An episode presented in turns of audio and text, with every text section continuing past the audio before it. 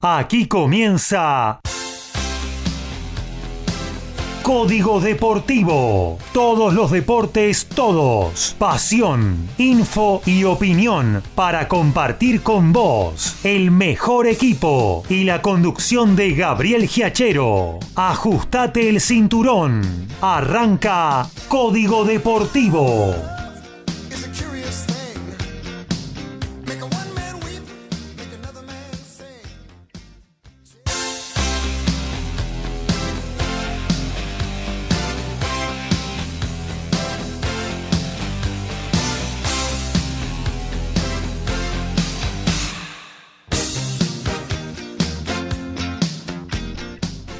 ¿Qué tal? ¿Cómo les va? Muy pero muy buenos días. Arrancamos la 2.14 de Código Deportivo. Ya saludamos a todos nuestros especialistas. Arrancamos de exteriores con Lautaro Miranda. ¿Cómo anda Lautaro? Buen día. Hola Gaby, muy buen día para vos, para todos los compañeros, para toda la audiencia. Un sábado a puro tenis en París, que además hoy eh, está convulsionada la zona porque además estará jugando el Paris Saint Germain en el último partido de Messi. Así que la organización de Roland Garros eh, necesita sacar cuanto antes los partidos para, para bueno, que no, se, mm, no haya un amontonamiento de público y me parece que Borna Choric y Tomás Echeverry no están colaborando con la causa porque están jugando un partido larguísimo en la cancha 14 que bueno, por ahora es favorable al argentino está sacando 4-2 en el tercero, ahora va a estar 5-2 eh, y 2-Z arriba, así que está a un juego eh, Tomás de llevarse el partido. También tuvimos el encuentro de Genaro Olivier y la gran eh, revelación del torneo que bueno, acaba de terminar hace un ratito ante el danés Holger Rune con derrota. Dentro de un rato estará jugando también Francisco Segúndolo. Y hay eh, un muy atractivo partido en la cancha Susan Lenglen entre dos adolescentes. Una Coco Goff, ya hemos hablado mucho de ella, 19 años de los Estados Unidos. Y la otra es eh, la sorpresa de la semana, Mirra Andreyeva, 16 años de Rusia, que bueno, llega a esta tercera ronda y está jugando un par partidazo ante Coco en la cancha Susan Lenglen, así que después de ese partido también estará comenzando el partido de Francisco Cerúndolo ante Taylor Fritz, número 9 del mundo. Mucho tenis para comentar en la columna de hoy. Y ahí está, siguiendo los argentinos, eh, que bueno, que están cumpliendo una buena actuación y mm, el caso de Cerúndolo, ya no Olivieri ni Schwarman, pero el caso de Cerúndolo y de Echeverry, buscando la segunda semana de Roland Garros, de un gran slam que no es poco y que no se da habitualmente eh, con los tenistas argentinos, ¿no? No, no, desde ya, eh, bueno, el último fue el Peque el año pasado acá mismo en Roland Garros, pero no, no es habitual que, un tenista argentino llegue a unos octavos de final, así que siempre se celebra. En el caso de Tomás y de Francisco será la primera vez en ambos casos. Y Tomás, que tiene un cuadro para ilusionarse. Yo, bueno, esto lo, lo vengo comentando en, en, mis, en mis redes sociales. Me parece que bueno, la baja de Daniel Medvedev el día martes y la de Yannick Sinner el día jueves eh, hacen pensar que, bueno, Tomás puede tener una chance de hacer un torneo muy importante acá en París. Por lo pronto espera en octavos de final el japonés Yoshihito Nishioka, número 27 en la preclasificación, que desde ya que no es ningún coco, o sea, se le puede ganar tranquilamente al japonés y es un partido de octavos de final para jugarlo. Eh, después, bueno, se puede perder, se puede ganar, pero me parece que ahí Tomás tendrá un partido sumamente parejo ante el japonés para soñar con unos cuartos de final de Grand Slam. Todavía tiene que cerrar el partido que está jugando, está 5-2 en el tercero, ganó los dos primeros. Pero bueno, Chorich es un rival durísimo, es un roble eh, y están jugándose la vida. Así que no me animaría todavía a darlo por clasificado a los octavos de final.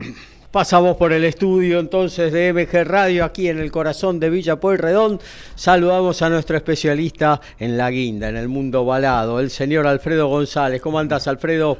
Muy buenos días, eh, gente, audiencia. Este, acá con toda eh, la información del rugby estoy pendiente porque en este momento Se está jugando el minutos de descuento donde París y Racing 92 se están enfrentando para ver quién de los dos es semifinalista. El TMO acaba de confirmar y pasa a la siguiente ronda Racing 92 en un partido donde había muchos argentinos eh, como parte del encuentro. Ya a los cuatro minutos, eh, lamentablemente, Marcos Kremer en la limpieza de un rack este, fue expulsado, bien expulsado. A tener en cuenta esto para el seleccionado argentino, que la verdad que es un excelente jugador, pero bueno, tiene a veces esta circunstancia eh, con respecto al resto de que información que vamos a tener, en el día de ayer se jugaron las semifinales del Super Rugby América, con lo cual ya tenemos los dos finalistas que van a jugar el próximo viernes y vamos a hacer un pequeño análisis de lo que tienen los Pumas de acá hasta el 9 de septiembre cuando sea el debut frente a Inglaterra ya en el Mundial de este año. Saludamos a Horacio Bocchio, el dueño del fútbol en Código Deportivo. Hola, muy buenos días Gabriel, compañeros, audiencia. El gusto de compartir una nueva emisión de Código Deportivo con todo lo que ya aconteció, va a acontecer de esta fecha 19 del torneo de Primera División con el ascenso, como siempre, con todas las categorías más el fútbol internacional informando a través de Código Deportivo. Muy bien, en la 214 de Código Deportivo vos podés participar ¿eh? a través del chat de la página www.mgradio.com.ar. Ahí podés dejar eh, tu mensaje, tu pregunta, lo que quieras. ¿eh? Hacer con nosotros esta nueva edición de nuestro ciclo que ya tiene tres temporadas en el aire. También a través de cualquiera de nuestras aplicaciones que te podés bajar gratuitamente de la tienda Play Store o si no, si te animás, nos mandás un WhatsApp al 11 7005 2196 11 7005 2196 214 Código Deportivo. A todo ritmo, info y opinión. Código Deportivo. Código Deportivo.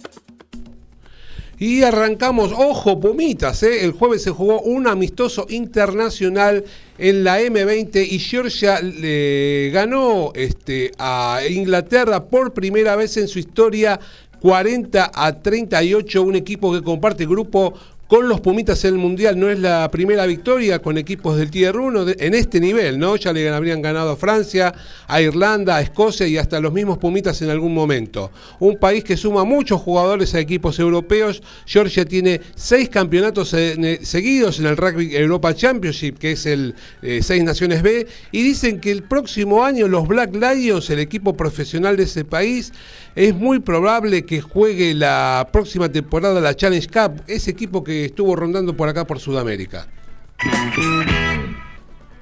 a octavos de final. Tomás Echeverri acaba de consumar su triunfo ante el croata Borna Choric. Está exultante de alegría el tenista de La Plata. 6-3, 7-6, 6-2 sobre el croata. Un partido chivísimo con una segunda manga que, bueno, tuvo muchos set point, no lo podía cerrar. 89 minutos aquel segundo set que, bueno, finalmente salió a su favor y está por primera vez en octavos de final de un gran slam. Jugará el día lunes ante el japonés Yoshihito Nishioka. Una muy buena posibilidad también para seguir avanzando. Y la fecha 19 del torneo de reserva, el jueves tuvo la victoria de Independiente 3-0 sobre Godoy Cruz, mismo marcador para Atlético Tucumán Lanús. Banfield le ganó 2-1 a Racing, Instituto 3-0 a Central y ayer se cerró la fecha con el puntero Vélez ganándole 1-0 a Belgrano, Defensa y Justicia 3-0 a River, Barraca Central de local perdió 2-0 con Estudiantes de La Plata, Colón y San Lorenzo empataron 0-0 y Huracán de local cayó 2-1 ante Central Córdoba de Santiago del Estero. En un Tecnópolis repleto, la selección argentina de volei venció a Cuba 3-0, 25-20, 25-23 y 25-19 en el segundo partido amistoso disputado con los cubanos en el país. Se tomó revancha de la derrota del jueves. Hoy el plantel ya viajará a Canadá porque se viene la Liga Mundial. Arrancamos con el fútbol, Horacio.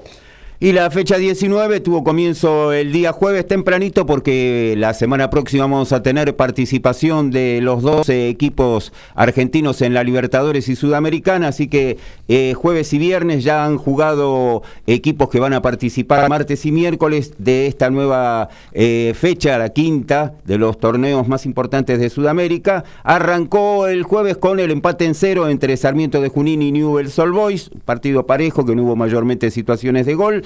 Y Arsenal con el gol de Pombo, un gol eh, realmente un golazo fuera de, lo que habitualmente se ve con el taco que marcó el tanto el defensor de Arsenal, le ganó, se puede decir, sorpresivamente a Boca 1 a 0. Ayer el equipo de Eduardo Rodrigo Domínguez, Estudiantes de La Plata, que en los últimos 10 partidos ganó 8 y empató 2, le ganó 5 a 2 a Barraca Central, con los goles de Roleiser, Jorge Rodríguez. Sosa, Lolo y Carrillo, Calderara y Mater para Barraca Central. Eh, no hace falta agregar mucho más eh, sobre lo de Estudiantes de La Plata, que viene en un ciclo totalmente positivo. Y después eh, tuvimos la victoria de Talleres de Córdoba en victoria ante Tigre. por momento fue de lujo el equipo cordobés. Michael Santos y Nahuel Bustos en dos ocasiones los tantos del equipo cordobés. Para Tigre había empatado parcialmente al final del primer tiempo Abel Luciati. Y Argentino Junior sobre el final con el tanto de Leonardo Heredia le ganó 1 a 0 a Platense. La fecha va a seguir desde las 14 hoy cuando Belgrano reciba a Vélez Arfiel. River a las 16.30 va a ser local ante Defensa y Justicia.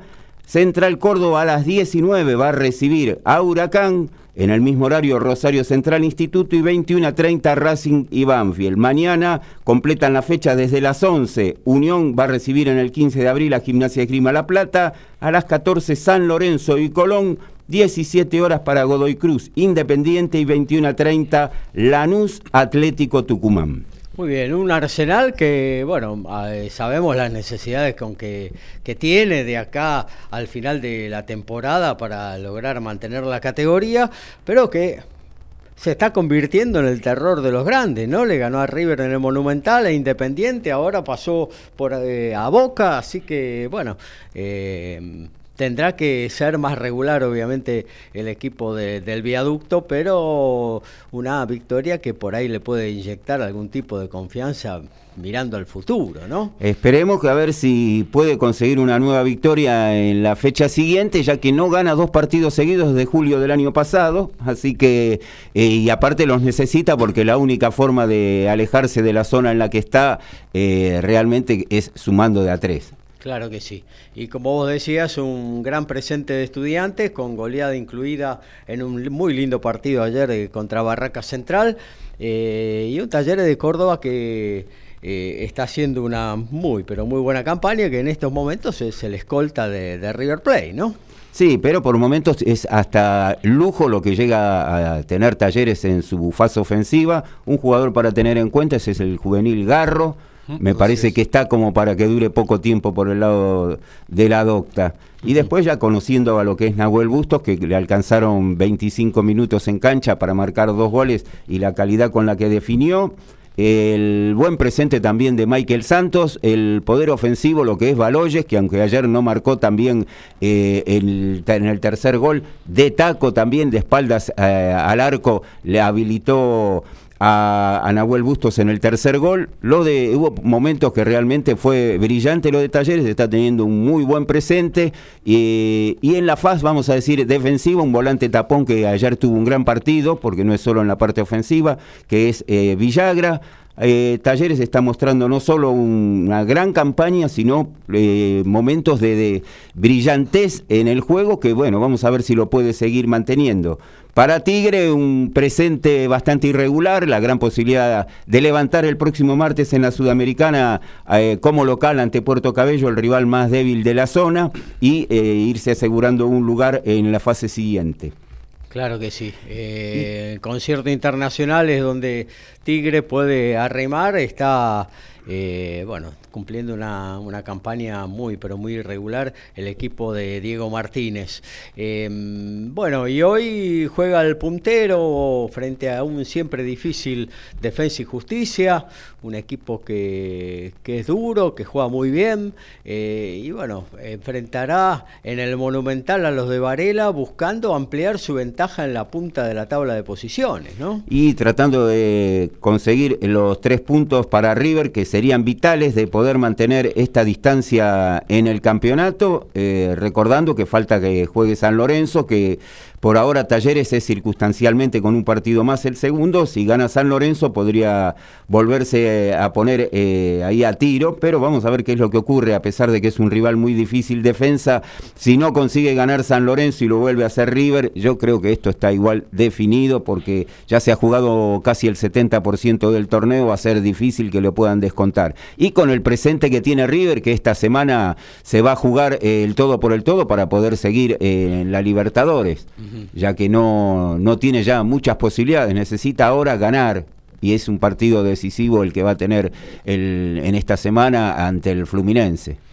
Claro que sí, un River que todavía después de este partido le quedan todavía a jugar con San Lorenzo, no sé si ya ha jugado con estudiantes, pero bueno, eh, algunos partidos que pueden ser ya definitivamente bisagra con respecto a la definición del campeonato. Y hoy dos partidos que cuentan mucho para la tabla de abajo, ¿no? Central Córdoba de Santiago del Estero versus Huracán, Central Córdoba con el tema del promedio ahí acuciándolo, eh, Huracán en la tabla general eh, y también eh, Banfield que visita a Racing que tampoco le sobra demasiado, ¿no? Sí, están prácticamente, hay seis equipos en, un, en una fecha, así que está todo muy parejo ahí abajo.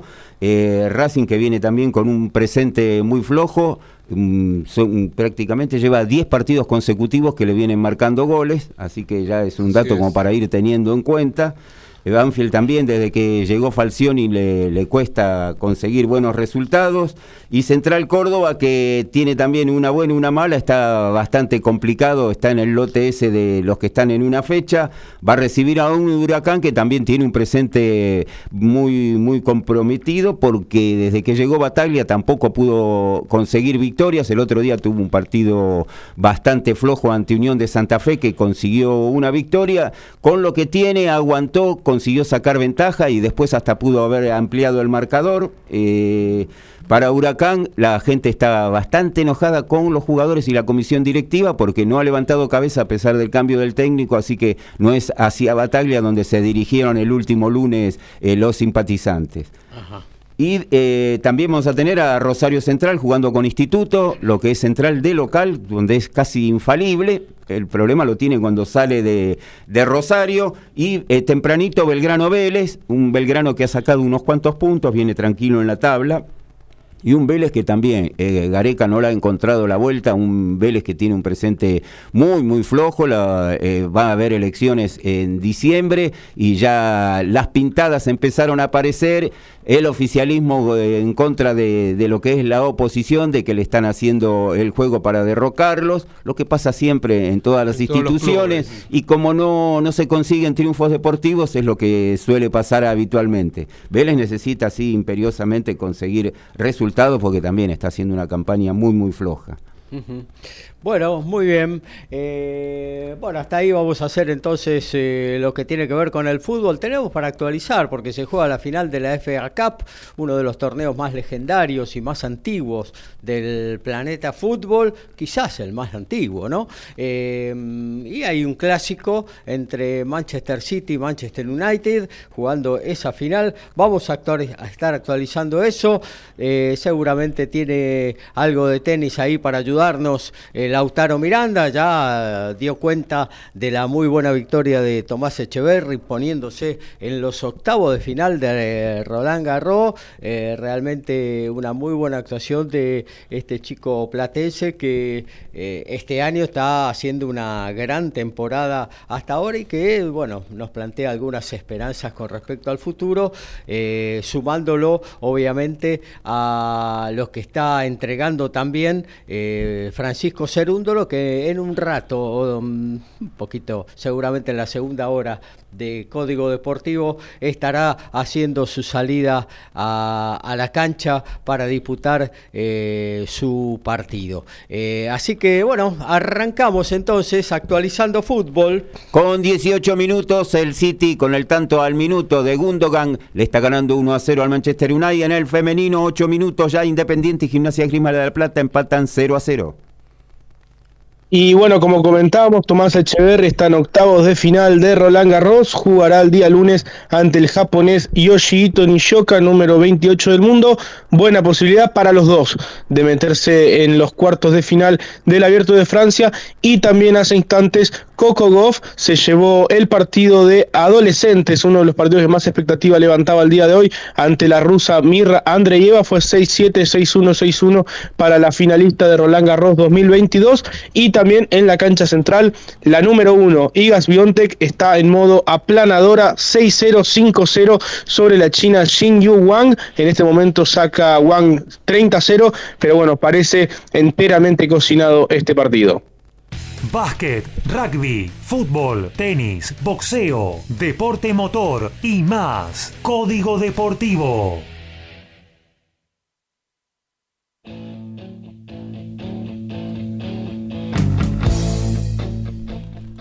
Y Lucas Paulos va a dejar Brive esta temporada después de descender a la segunda categoría del rugby francés, pero el jugador que eh, tiene mucho interés, que por eso lo están llamando posiblemente de otros clubes. La prensa de Francia asegura que uno de los interesados es Bayón, hoy el destino más probable para el jugador. Otros que están interesados son Perpignan y Castres, también lo tienen conversado al jugador argentino. Si Bayón, eh, si el jugador va a Bayón, va a compartir plantel con Facundo Bosch eh, en el equipo vasco.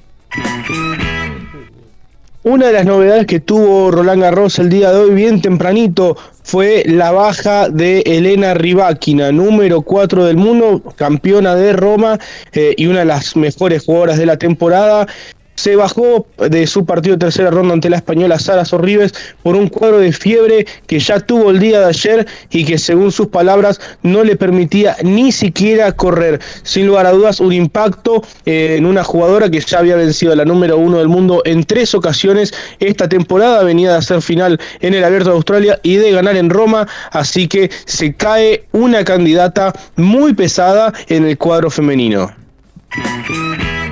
Y la fecha 17 del torneo Apertura última en la primera B Metropolitana a las 15.30 Villa San Carlos Zacachispas, Colegiales Fénix, Ituzaingó, La Guayurquiza. Mañana 11.35 Deportivo Armenio Talleres.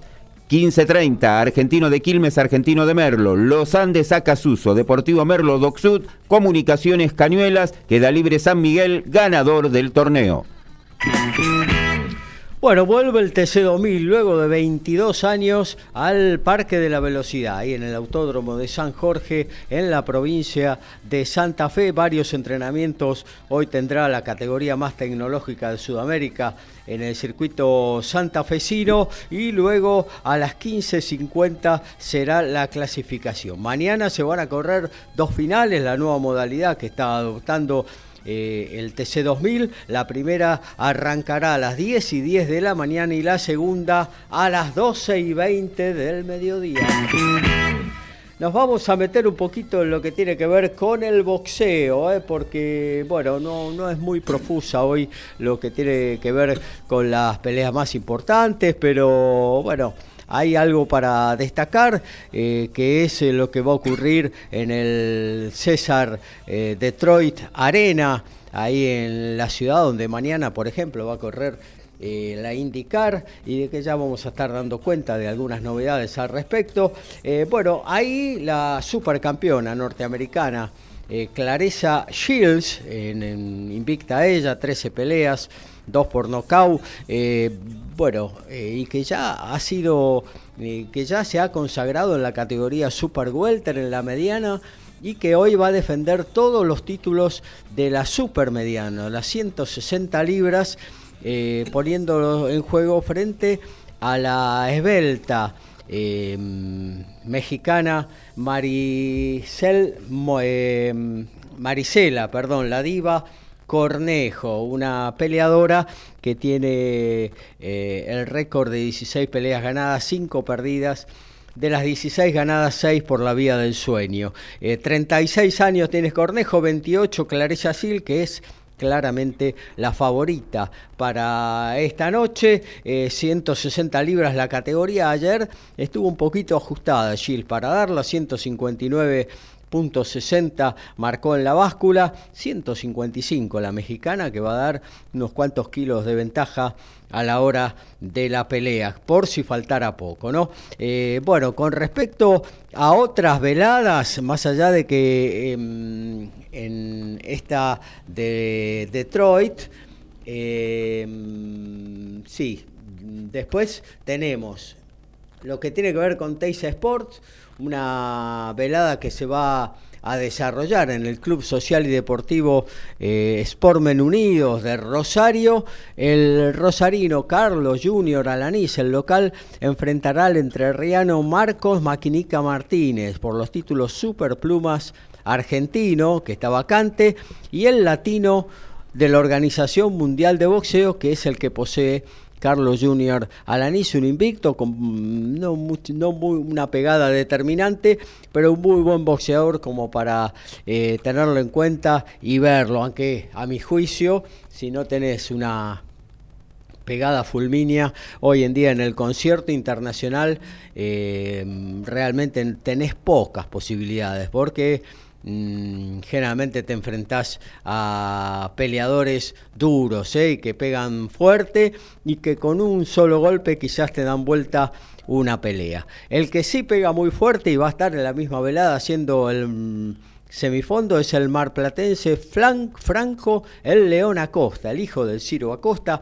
el histórico boxeador de la costa atlántica, enfrentará al colombiano Carlos Galván por el título latino de la Asociación Mundial de Boxeo de categoría crucero, que es el que posee el Mar Platense. una pelea en la que seguramente Acosta impondrá de nuevo el poder de sus puños, ha ganado la mayoría de sus eh, peleas por nocaut y creo que ya eh, rozando su pelea 15 o 16, Acosta debería empezar a subir la vara de sus contendientes, no se va a encontrar con gente tan débil o de tan pocas eh, posibilidades de triunfo cuando eh, suba la vara, cuando salga al exterior, cuando tenga una posibilidad por algún título internacional. Entonces, qué mejor que ir haciéndolo progresivamente. Hoy en día, lo decimos siempre en Código Deportivo, es dificilísimo organizar veladas con contendientes de primer nivel por el precio del dólar que hace prohibitivo que se acerquen eh, boxeadores de, de, primera serie internacional, con lo cual nos arreglamos con estos colombianos, eh, venezolanos, uruguayos, brasileños, que, bueno, vienen a entregar lo mejor, pero que no, eh, que no son una buena medida para, lo, para nuestros boxeadores con vistas al futuro. Así que para mí lo ideal es eh, radicarse en el exterior, fundamentalmente puede ser Estados Unidos, algunas plazas europeas importantes como Inglaterra, eh, pero ahí sí vas a tener buenos sparring, buenos eh, boxeadores con los que pelear y ver realmente dónde estás parado y ahí a, partir de esa autocrítica boxística poder mejorar y sí tener alguna posibilidad a nivel internacional. Eh, el portento físico que es Franco Acosta, el León Marplatense, eh, da para ilusionarse con un salto fundamentalmente en estas categorías grandes, ¿no? que son muy atractivas, la categoría pesado, la crucero, la medio pesado, eh, y bueno, donde generalmente eh, los argentinos, salvo algunos históricos del pasado, un Ringo Bonavena, un Víctor Emilio Galíndez, un Ahumada, no tuvimos muchas posibilidades de de estar eh, en las grandes ligas, eh, pero bueno, quizás esta sea la oportunidad con Franco el León Acosta, pero hay que llevarlo y hay que llevarlo bien y ya darle alguna posibilidad frente a alguien más exigente. Vuelve el boxeo también a Canal 9. El entrerriano Leandro Blanc enfrentará al venezolano Kevin Romero por el título Fede Latin de, de la Asociación Mundial de Boxeo. Es el título de peso mosca que está vacante. En la misma velada la porteña Micaela Díaz enfrentará a la bonaerense Lorena eh, Argoborde a seis rounds en categoría ligero. Eso es, eh, abuelo de pájaro, lo más importante de esta noche, eh, lo de Clarissa Shields frente eh, a la mexicana Cornejo se va a poder ver por ESPN. es una atractiva velada en la que incluye esta siempre atractiva Clarissa Shields y a ver 10 rounds, ¿no? Porque el boxeo femenino de eso se trata. Prácticamente no hay cuando las eh, fuerzas son parejas, cuando las equivalencias son parejas, no hay eh, peligro de knockout, las pegadas eh, no, no, no, son lo demoledoras que son en el boxeo masculino. así que veremos 10 rounds más de Clarissa Shields, esta norteamericana que mm, también tiene dos oros olímpicos en su haber. ¿eh? Eh, realmente una boxeadora para ver y para disfrutar cada vez que pelea. Eh, bueno, actualizamos fútbol, también tenis en esta 214 de Código Deportivo. Y en media hora del primer tiempo, con el tanto de Gundogan, sigue ganando Manchester City 1 a 0 al Manchester United en la final. Y el femenino tenemos 20, igualan en 0 Independiente y Gimnasia Esgrima de la Plata.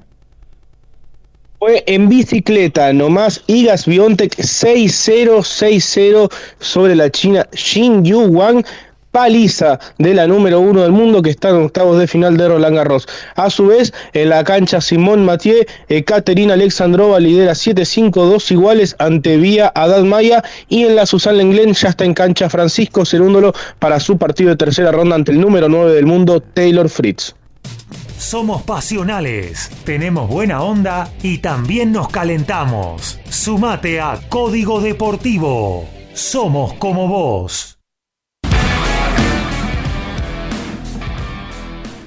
Y siguen los pases en Francia. Rodrigo Bruni firmó por dos temporadas para Bayón y será compañero de Facundo Bosch. El tercera línea descendió con Brive y ya tiene nuevo club, donde además el club vasco va a participar de la Champions el próximo año, en lo que va a ser su primera participación en la historia. Su, primer club fue el Vance en el Pro de 12 y ahora en su nuevo club, el ex Jaguares, va a estar con Paulos Marchetti y Müller.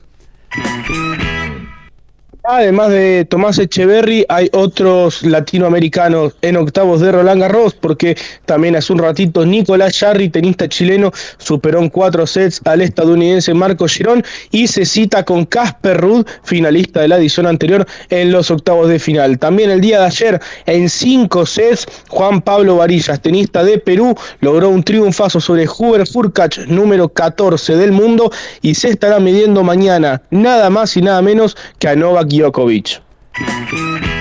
Fecha 20 del torneo de Primera División C se inició ayer. Yupanqui de local cayó 1 a 0 ante Deportivo Español. Hoy, 15.30 Puerto Nuevo Claypole. Victoriano Arenas Luján. Mañana, 15.30 para Atlas Esportivo Italiano. La Ferrer Real Pilar. San Martín en Bursaco ante Central Córdoba. General La Madrid Justo José Durquiza. Cierran el lunes, 15.30 Leandro Enialén Verazategui. A las 20 Excursionistas Linier queda libre Midland. Bueno, nos vamos a meter en el mundo balado, en el mundo del rugby es menester, entonces ir al encuentro de Alfredo González. Y en el día de ayer eh, arrancó las semifinales del Super Rugby Américas, donde están jugando dos franquicias argentinas, jugaron dos franquicias argentinas en, lo que en realidad fue la segunda semifinal, pero vamos a arrancar por ese lugar. Nosotros... Hay novedades en Wembley. Y hay gol del Manchester United. Bruno Fernández a los 33 de penales, ahora igualan 1 a 1. Así que continuando con el rugby, en el, como decíamos el día de ayer, en Córdoba, en Villa Huarcalde, en la ciudad de en ese, barrio tan lindo que tiene las afueras el, la ciudad de Córdoba, se enfrentaron eh, los Pampas y los Dogos para ver quién este, llegaba a la final que se va a jugar el próximo viernes eh, entre el equipo finalmente ganador, que fue Dogos. Llegó papá a la final. Exactamente, le ganó todas las veces que se enfrentaron. El equipo de Córdoba siempre fue un poquito superior al equipo de Buenos Aires, pero bueno. Esta eh, vez fue ahí, ¿no? En los últimos minutos. En los últimos minutos, el partido muy parejo, sobre todo en el primer tiempo. Eh, la verdad que lo que eh, otra cosa que quiero reconocer es que había mucha gente, eso le hace muy bien al deporte, a cualquier deporte que vaya, mucha gente, había mucha gente en el día de ayer y bueno, la cosa comenzaba ¿Tiene tribunas ahí el Tala? Tiene unas tribunas muy pequeñas, tubulares del lado que está en el digamos la parte oficial sí, Ahí tiene una inclusive una, una construcción nueva que, está muy linda, todo acorde para ver este, este, esta, esta franquicia nueva que hace de local ahí en, en Córdoba, ¿no? Claro, claro. Pero bueno, eh, fue, como decíamos, victoria de, Dogos. Bueno, la, cosa empezaba mejor para Pampas, que con un drop y un penal eh, se ponía rápidamente 6 a 0, pero bueno, no tardó eh, mucho poco tiempo en un partido que, como dijimos, que era muy parejo, este, en dar vuelta a la cosa con dos tries y con mucha dinámica, el Dogos rápidamente se puso arriba. Eh, las características del partido, viste, este, no, no, no se modificaba mucho, pudo llegar al descuento nuevamente de Pampas, en un partido que era muy, muy atractivo, porque era de ida y vuelta, los dos sumaban, y la verdad que seguía muy parejo. Ya en la segunda parte, eh, ahí las cosas sí cambiaron un poco, eh, hubo desgaste físico por parte de ambos, llegaron los cambios, el juego se hizo un poco más desprolijo, y la verdad que se cometieron muchos penales, Pampas eh, no pudo sumar y ahí fue donde Dogos pudo sacar la diferencia, eh, llegando eh, a sacar este, un resultado final de 27 a 16 porque el equipo de Buenos Aires la verdad no podía penetrar la defensa del equipo de Dogos. Así que finalmente es el finalista para jugar la semana que viene nada más y nada menos que frente a Peñarol, que fue el otro clasificado a la final, ya que en el Estadio Charrúa de Montevideo jugaba frente a Yacaré, la franquicia de Paraguay, y ganó el equipo que supuestamente en los papeles era superior, eh, en un partido que en realidad había empezado muy parejo. De hecho, los primeros 10 minutos me animo a decir que era un poquito superior Yacaré, pero lo que pasa es que no lo, no lo marcaba con puntos, este, no podía marcar puntos y, entonces el que, el que ahora aspira a ser bicampeón, ya que el año pasado fue el campeón Peñarol, este, pudo empezar a dar, eh, a sumar los puntos. Ellos, eh, un partido que tuvo muchas infracciones, mucho scrum, muchos reseteos, hacía tedioso. Eh, pero bueno, el primero que abrió el marcador en realidad fue Yacaré, este, a través de un penal. Rápidamente el partido se pone 3 a 3, y, a partir de ese momento, en 10 minutos eh, del primer tiempo, ya medio que lo liquidó Peñarol, con dos try y un try penal. Ya a los 33 minutos este, le había marcado tres tries al equipo paraguayo, con lo cual, eh, para colmo, sumaba algunas amarillas y se le hacía muy cuesta arriba y ya se iba encaminando en lo que fue fue eh, un parcial de 22 a 3 al terminar el primer tiempo pero al terminar el partido fue 30 a 17 y el viernes van a ver eh, las caras eh, Dogos y Peñarol para ver quién es el campeón de la Liga Sudamericana, una Liga Sudamericana que a mí me gustó, por lo menos lo que se vio hasta ahora, es una buena plataforma para los equipos eh, para los jugadores argentinos. De hecho, mira, te voy a comentar algo. Eh, tenemos dos franquicias en este momento, pero... La se viene la del NOA, parece. Así dicen, dicen, la semana pasada se juntaron ahí en Santiago del Estero la gente de, bueno, de las tres uniones del, del NOA, eh, Santiago del Estero, Tucumán y Salta para ver si entre todos hacen este, una más fuerza que lo que fue el año pasado, ya que solamente se iba a presentar Tucumán como opción.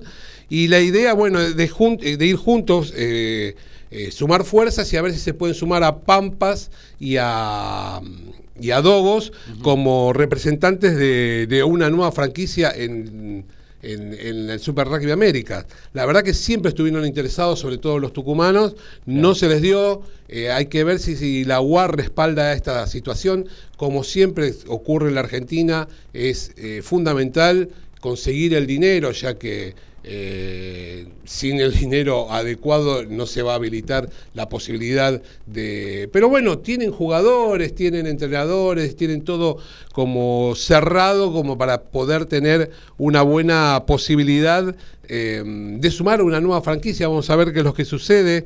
Eh, el año, como te decía, el año pasado la Unión de Tucumán lo intentó, pero bueno, sobre el final la Unión de Córdoba logró meter su franquicia por encima de la de la de la de los tucumanos. Y un Super Rugby Américas que quizás pueda crecer con esto de, ojalá sea una franquicia del NOA.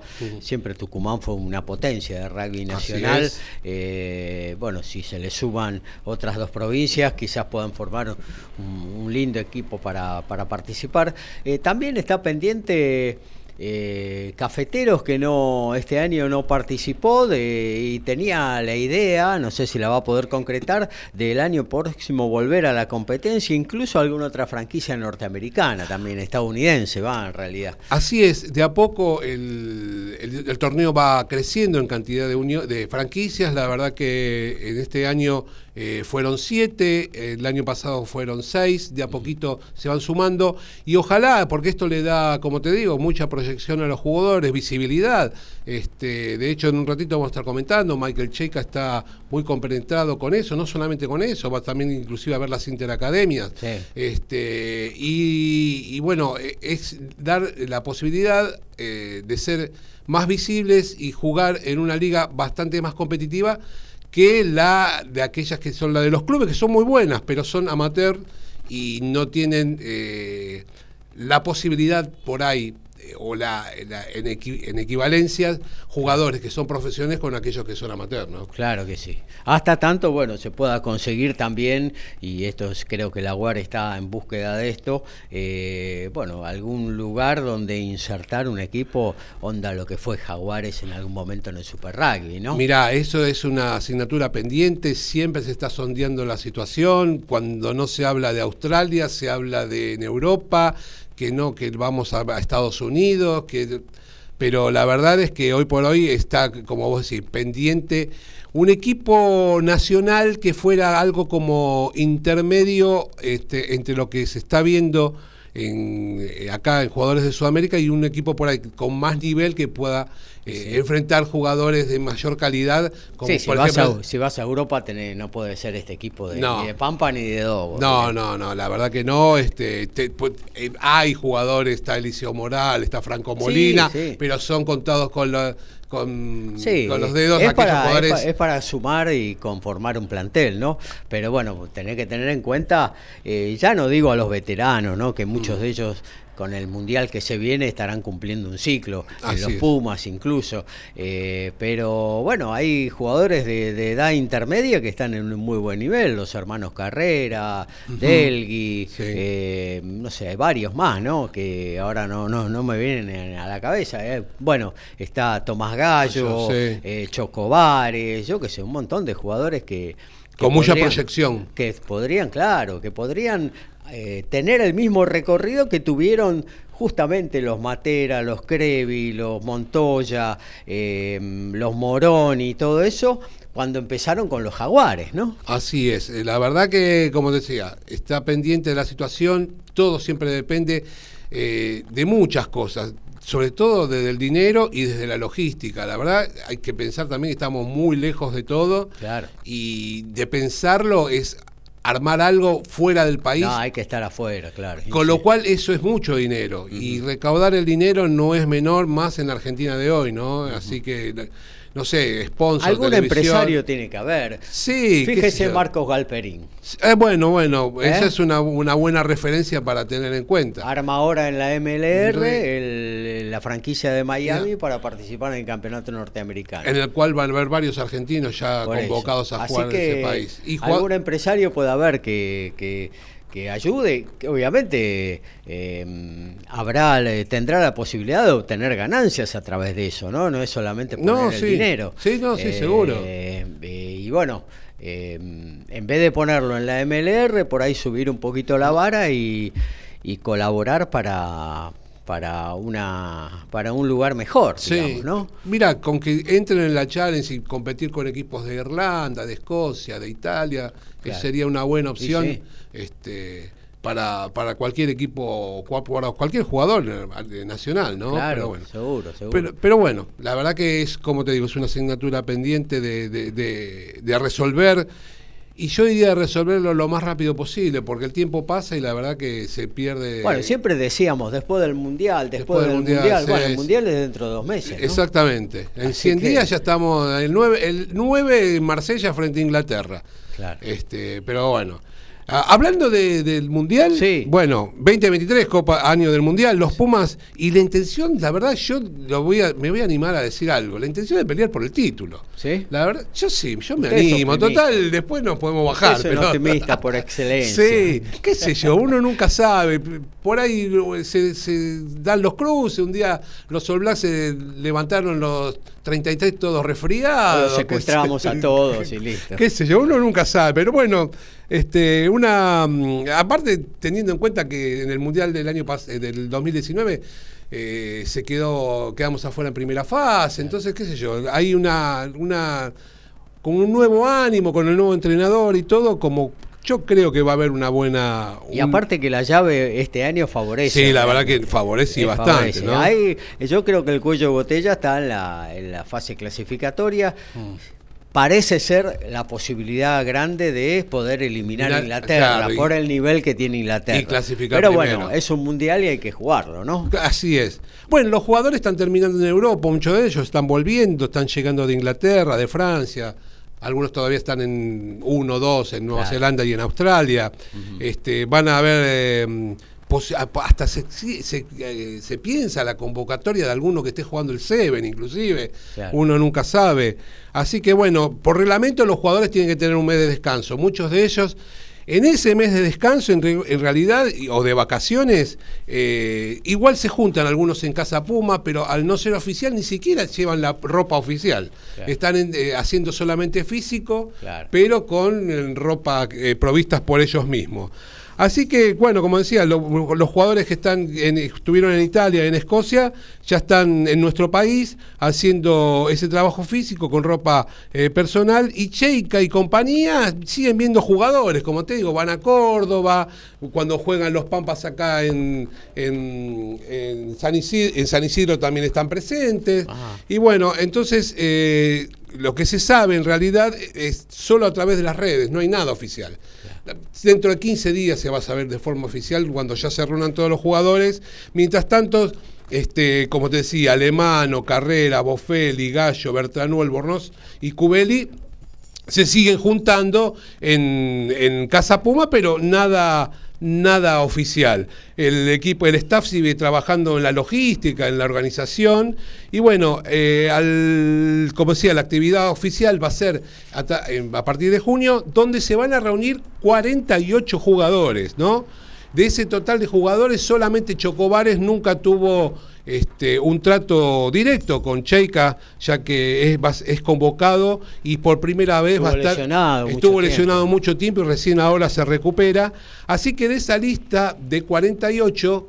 Eh, van 33 solo al Mundial, con lo cual quedan 15 afuera en ese momento.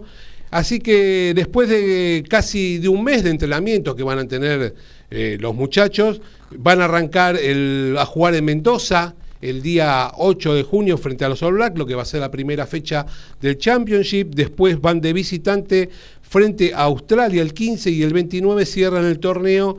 Eh, también de visitante frente a Sudáfrica, recordamos año de Mundial, Championship corto de tres fechas solamente. El 5 de agosto acá en Vélez, un amistoso con Sudáfrica lindo para ver, eh, ya tengo la entrada terminado el partido, este, es terminado ese partido, se supone que Cheika ya va a dar la lista de los convocados que van a ir al Mundial.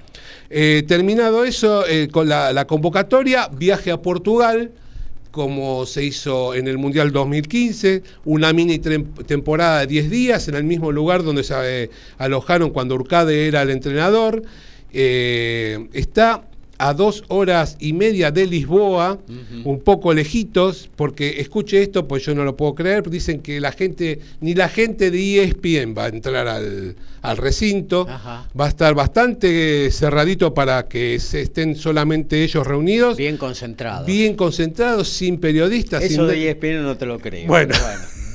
Yo también, yo- eso es lo que dicen, por yo, se lo, yo se lo digo porque es lo que dicen. De ahí a que suceda es medio complicado, ¿no? Pero bueno, ah, siempre hay alguno de ellos ahí adentro. Claro. Pero bueno, y el 29, de- el 26 de agosto partido con España para ver cómo están los jugadores, con un equipo un poco menor desde lo que tiene que ver desde la exigencia y mm, para ver qué, cómo se mueven, cómo van a estar. Ese mismo día se vuelven a Madrid y el primero de septiembre ya, perdón, se vuelven a Portugal y el primero de septiembre ya viaje directo a Francia directamente a la ciudad de, de Nantes, en realidad a 70 kilómetros de la ciudad de Nantes, donde van a moverse ahí de ida y vuelta. Eh, primero, como decíamos, el debut a Marsella. Eh, son casi mil kilómetros de Nantes a Marsella, pero bueno, van a ir y volver. Después frente a Tonga eh, en San Etienne. Y los últimos dos partidos sí son en la ciudad de Nantes, muy cerquita de donde se alojan, que van a ser frente a Chile y frente a Japón, definiendo lo que va a ser la mm, primera fase. Si se pasa, como decíamos, toca Australia o Gales eh, nuevamente en Marsella.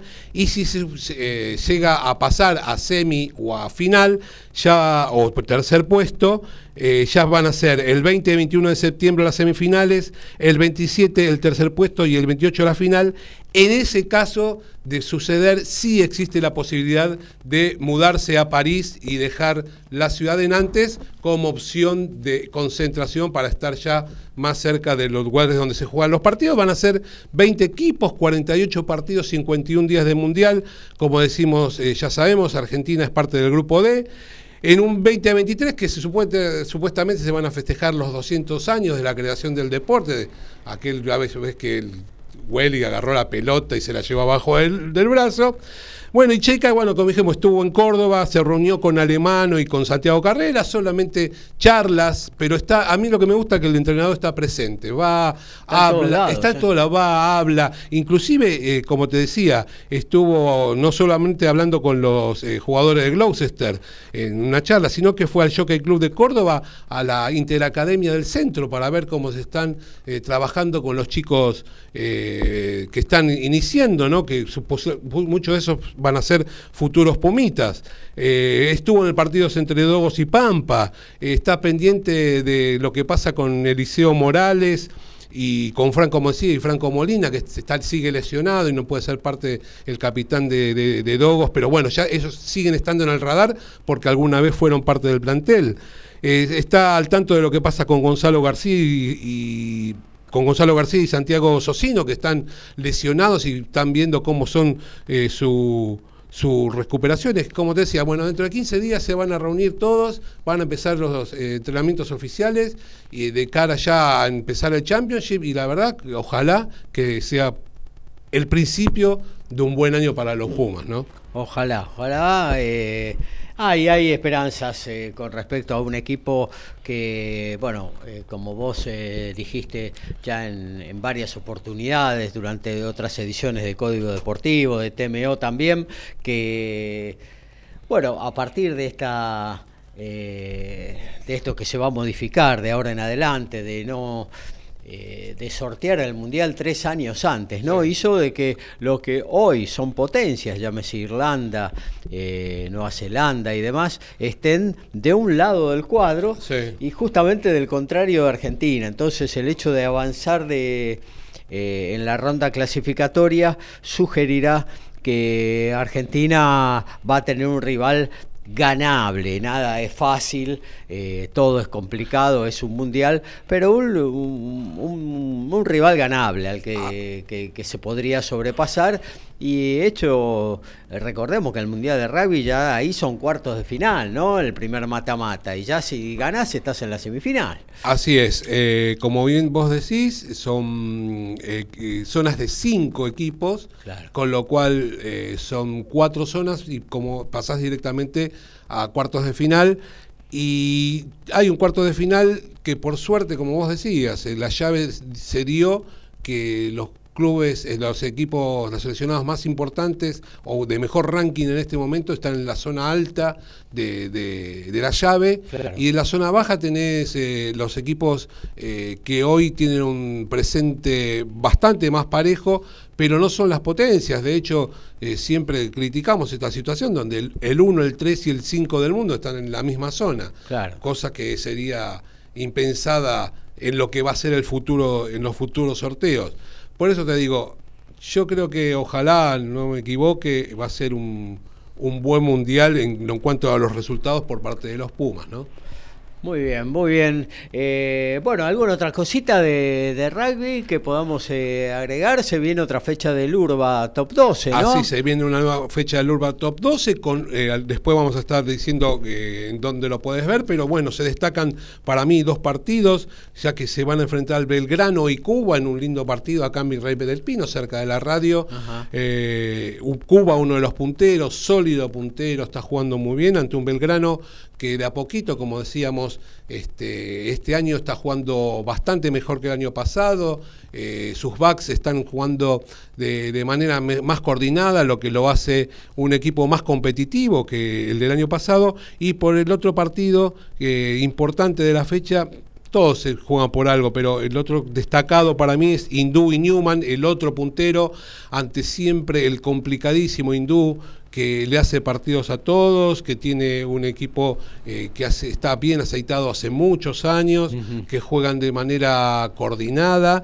Y ante un Newman que, bueno, que como siempre decimos, eh, juega bien, juega bien, y en las instancias finales siempre le pasa algo y se termina pinchando, pero en estas etapas se, suele destacar eh, solo, no solo en su juego de forward, sino también en los backs.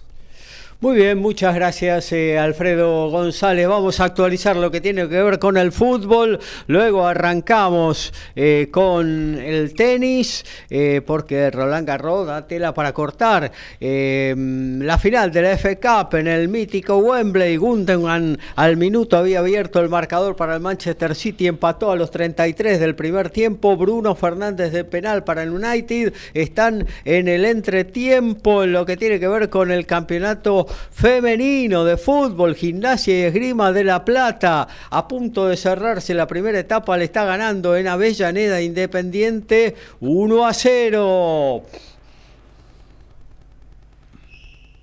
Y de tenis, tenemos 4-1 Taylor Fritz en la Susan Lenglen sobre Francisco Cerúndolo. Impreciso el argentino con su servicio. Ahora mismo está sacando 30 iguales. Mientras que en la Simón Mathieu ahí, eh, habrá tercero entre la rusa Alexandrova y la brasilera Adam Maya, quien acaba de igualar las cargas. Se quedó con 6-4 en el segundo set. Y también comenzó el partido de los argentinos en dobles. Machi González, Andrés Molteni están 5-1 arriba sobre la pareja número 2 del mundo, Rashid Ram, Joe Salbury. Torneazo que están jugando Machi González y Andrés Molteni allí en París buscando los cuartos de final. Muy bien, nos vamos a un corte institucional de la radio y luego se viene el segundo tiempo, sí, la segunda hora de Código Deportivo. Desde la ciudad autónoma de Buenos Aires, República Argentina, transmite MG Radio. MG Radio. MG Radio. www.mgradio.com.ar Mabel Rodríguez, clases de canto interpretación, trabajo corporal y vocal. Comunicate a nmabelr.hotmail.com o al Instagram arroba nmabelr. Animate con Mabel Rodríguez.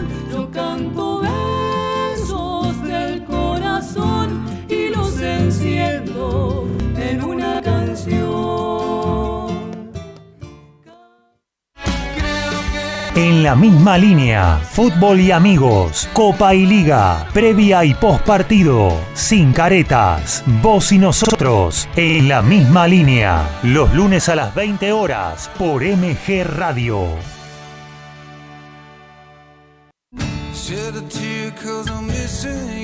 Entre la música y el silencio, entrevista y charlas, entre la luz y la oscuridad, buena música, entre el miedo y la confianza, entre dimensiones, con Facu Romegiali y Lau Marzó, los martes a las 18 horas por MG Radio.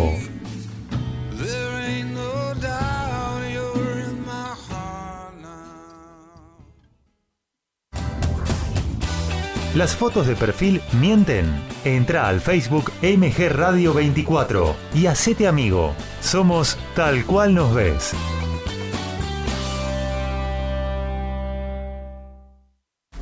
Es un gran momento para despertar tu conciencia y luz interior. No te pierdas a Noraga y Despertares los miércoles a las 14 horas por MG Radio.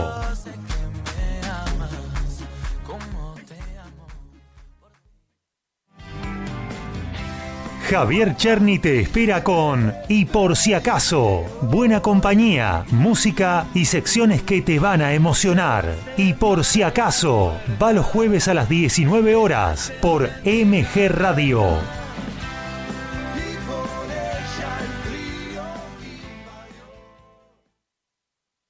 Todo el fútbol nacional, internacional y algo más lo vas a encontrar en Resumen Mundial. Conducen Salvador y Guido Luque. Sumate a nuestra adicción. Prendete a Resumen Mundial los viernes a las 20 horas por MG Radio.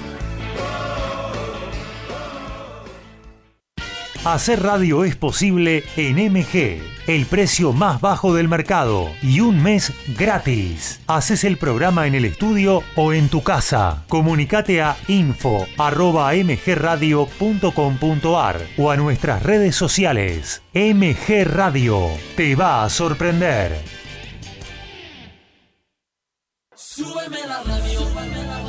Iri Jaramillo y su gran equipo están en modo radio. Columnas, entrevistas, muy buena música y la mejor onda en el mediodía dominguero. En modo radio. Va los domingos a las 12 horas por MG Radio.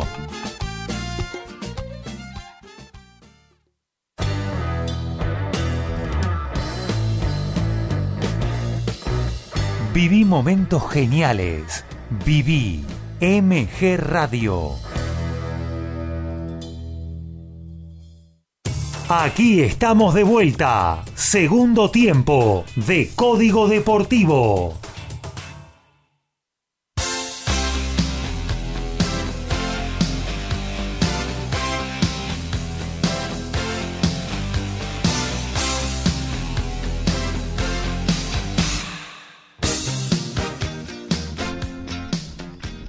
Y ahora sí, nos metemos en la segunda hora de la edición 214 de nuestro ciclo deportivo, que usted sabe, ¿eh? miércoles 22 horas, los sábados desde las 11 hasta las 13 estamos haciéndole compañía, compartiendo nuestra pasión, información, opinión sobre todos y cada uno de los deportes, no solo hablamos de fútbol, también tenemos tenis, también tenemos rugby, también tenemos automovilismo, básquetbol, boxeo, en fin, los, esos deportes por los cuales nos devivimos siempre que viene un campeonato olímpico, un torneo olímpico, un campeonato del mundo, pero que después durante todo el año nadie dice una sola palabra. Bueno, nosotros acá le damos bolilla durante todo el año. Eh, esto es un programa deportivo, ¿eh? no los que Martín Fierro ahí, que le un buen momento, eh, la oral deportiva, que se la pasan hablando de Boca, River, en menor medida de Racing Independiente y San Lorenzo. Y, después lo demás, no sé, si está vendido el tenis, van con el tenis, si no, ni siquiera eso. bueno, eh, nosotros hacemos realmente un programa deportivo y acá vamos a estar hasta las 13 junto a ustedes. Ahí le vamos a dar paso a Good Times, el programa de Carlos Mauro, el muy buen programa que hizo el jueves pasado con un montón de anecdotario para compartir con sus oyentes, aparte del jazz, del blues, del soul, de muy buena música. Realmente para escucharlo, si no lo escuchaste, Eh, y si para incluso rememorarlo, si estuviste escuchándolo en vivo el jueves pasado. Así que bueno, arrancamos, ¿eh? como siempre, a todo ritmo. Esta es la 214, ¿de qué? De Código Deportivo. La asistencia mágica, el sorpaso inesperado y el try sobre el cierre. Todo está en Código Deportivo.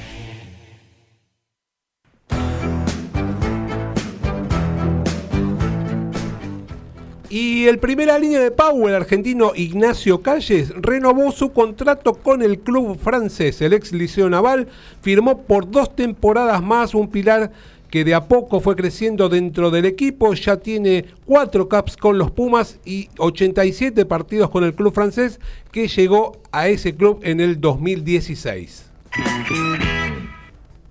Hay también argentinos protagonistas en el circuito Challenger, como no, una costumbre de cada semana.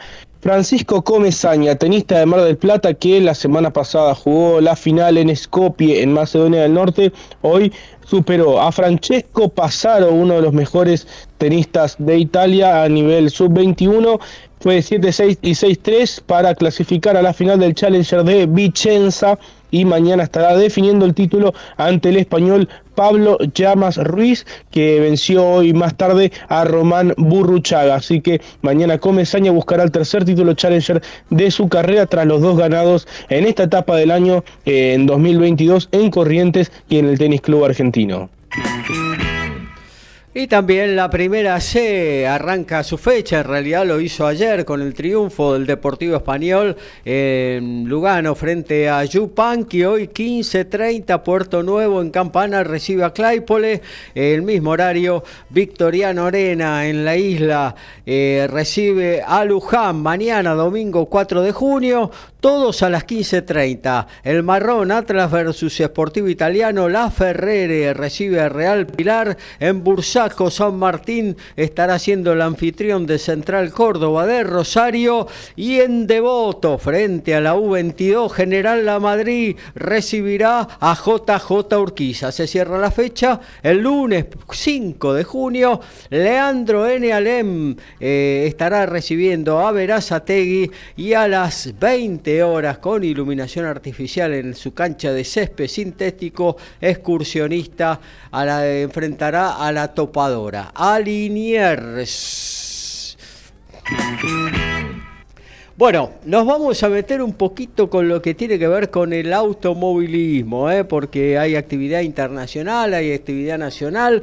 Recordemos ese fin de semana del TC2000 que vuelve al el Parque de la Velocidad ahí en San Jorge, en la provincia de Santa Fe, eh, donde no corre hace 22 años. El último ganador del TC2000 eh, en la provincia santafesina eh, fue Marcelo Bugliotti con un Honda. Y bueno, ahí estará presentándose la troupe del TC2000 con la reaparición de Lionel Pernía tras su incidente eh, que lo dejó fuera de la última carrera con, con alguna alerta eh, de dolor en el pecho, que finalmente no pasó a mayores y que no trajo ulteriores consecuencias eh, y que ya hizo que el tandilense eh, corriera en la fecha anterior del turismo de carretera en Río eh, estará este fin de semana a bordo de uno de los Renault Fluence del Action Energy para defender la punta del campeonato que ostenta el hijo de, Vicente Pernía. bueno, y en lo que tiene que ver con el automovilismo internacional, eh, sabemos que se está eh, en el fin de semana de Montmeló, ahí en Barcelona, en España. Eh, la Fórmula 1 compartiendo escenario con la Fórmula 2 y la Fórmula 3 y a esta vamos porque ahí milita un compatriota nuestro, Franco Colapinto, el piloto argentino hoy que está más cerca de la Fórmula 1, deberán darse un montón de factores fundamentalmente económicos y que son los que siempre dificultan la llegada de las promesas argentinas a la categoría máxima, eh, pero bueno, está haciendo un muy buen fin de semana, arrancó muy bien Franco Colapinto, que ayer clasificó en la tercera posición de este exigente circuito de Montmeló. Eh, hoy finalmente el piloto eh, argentino em, largó la primera carrera, la carrera sprint. Recordemos que em, se invierten las primeras 12 posiciones. Em, el que salió décimo segundo en la clasificación parte en la pole position y así sucesivamente, con lo cual el argentino lo largó desde una lejana décima posición en un circuito muy con ciertas dificultades, salvo en la recta principal, para poder eh, efectuar un sobrepaso, pero ahí la luchó, la peleó con un muy buen y muy bien equilibrado eh, MP Motorsport eh, y desde la décima posición terminó en un sexto puesto que le sumó varios puntos y fundamentalmente eh, buenos conceptos por si hacía falta al piloto nacional. superó varios mm, contrincantes en la pista eh, y bueno, eh, despertó la expectativa del paddock de la Fórmula 1, eh, viendo a un piloto que hoy por hoy vinculado al equipo Williams, con el Williams parte de la academia Williams Racing, pero bueno, bajo la mira de todo el parque automotor. La carrera de hoy, esta carrera sprint, eh, fue ganada por eh, eh, Jack O'Sullivan, Zach O'Sullivan, en realidad con Suprema, también otro de los pilotos, al igual que el segundo, Luke Browning, con Hitech, los dos también pilotos de Williams Racing, tercero fue Leonardo Formaroli, el italiano con el Trident, Gabriel Bortoleto, el brasileño con otro Trident en cuarta posición, Paul Aron de Prema eh, en la quinta y luego nuestro compatriota Franco Colapinto con el MP Motorsport a cuatro segundos de la punta. Eh, con este resultado, Colapinto se mantiene décimo en la tabla del certamen, sumando 30 unidades y bueno, esperando ansioso lo que va a ser mañana la segunda carrera, la carrera principal del evento que se va a correr sobre 25 vueltas a partir de las 5 de la mañana. 4.55 va a ser la fecha exacta, perdón, la hora exacta de la largada de esta eh, carrera principal, donde el argentino suma más posibilidades ya que va a, partir de la tercera posición. Claro que el poleman es José María Martí eh, un español que viene pisando fuerte, ya ganó dos carreras sprint con un equipo que es de mitad de tabla, ¿no? Como el Campos Racing, y sin embargo el piloto hispano está demostrando grandes condiciones para el futuro. Segundo fue Tyler Barnard con el Jensen Motorsport, son los dos que precederán a Franco Colapinto, que largará entonces desde la segunda posición. De España, de Montmeló, nos trasladamos a la ciudad de los pistones, ¿eh? donde están las principales automotrices estadounidenses. Sí, claro, estamos hablando de Detroit. Ahí eh, em, sede también del mítico Robocop, ¿no? Que patrulla ahí las calles de Detroit. Bueno, entonces... Y el tema de Kiss. Y Detroit, ciudad del rock. Claro, tal cual. Eh, bueno, ahí em, vuelve la indicar. Luego de mucho tiempo se vuelve a correr en Detroit en un circuito que alguna vez eh, transitara la Fórmula 1, incluso Lolle Reutemann estuvo corriendo eh, durante varias carreras en su periplo en la Fórmula 1. Este dibujo, el nuevo dibujo de la isla de Detroit, se estuvo corriendo en años anteriores, pero en una isla contigua de, la ciudad. Hoy vuelve a lo que es el centro de la ciudad, pero en un circuito diferente al que corría la Fórmula 1, mucho más chico, casi un kilómetro más chico, y bueno, que mezcla un poquito de asfalto y un poquito de, cemento, de macadam, ¿no? Como le decíamos eh, antiguamente, con lo cual se hace, se hace eh, dificultosa la puesta a punto de los coches y correr en los coches. Y me hace seña Alfredo González, parece que hay novedades en Wembley. Sí, segundo gol del Manchester City Eh, 11 minutos del segundo tiempo, Manchester City 2, Manchester United 1. Ahí está. Y antes de seguir con Canapino, que está corriendo ahí en indicar, también voy a pasar por Bois de Boulogne, porque está compitiendo Cerúndolo, el Roland Garros, y de eso nos informa el Lautaro Miranda. Sí, Gaby está sacando Francisco, eh, está sacando Fritz, perdón, 5-3, ventaja ahora para Cerúndolo, eh, están quiebre y quiebre, muy inestables ambos con su servicio, está sacando el estadounidense para cerrar el primer set en la cancha Susan Lenglen. Muy bien, y estábamos en Detroit, estábamos con la IndyCar. Eh, ayer fue el primer día de, prácticas eh, y bueno, eh, tuvo un pequeño accidente, un pequeño toque contra la pared. el piloto arrecifeño, el argentino Agustín Canapino, y bueno, debido a la tardanza a lo que iba a tardar el equipo en reparar eh, esa parte de la suspensión delantera, chocó con la con la rueda delantera derecha contra el paredón, buscando el tiempo, buscando el límite, estaba en ese momento en, la, en el puesto 26.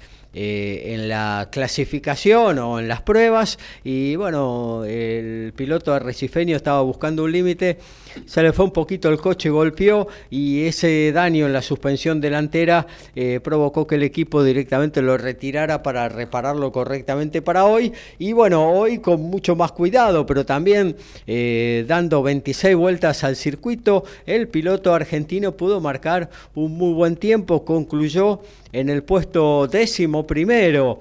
Eh, y en este segundo entrenamiento que estuvo sindicado justamente por las banderas rojas, hubo entre 5 y 6 distensiones porque muchos, sobre todo en esa fatídica curva 8 donde ayer se pegó eh, Canapino, eh, volvieron a, constatar la dureza del muro. Y bueno, tuvieron que parar entonces la, carrera para, mejor dicho, las pruebas para poder... Em, eh, sacar el coche y que continúen las mismas. decíamos, Canapino completó 26 26 vueltas a este trazado que mide 1.7 millas y el mejor registro del argentino quedó en un minuto 4 segundos 144 milésimas eh, y bueno, a 912 milésimas, menos de un segundo, del líder Scott Dixon que marcó 1.03231.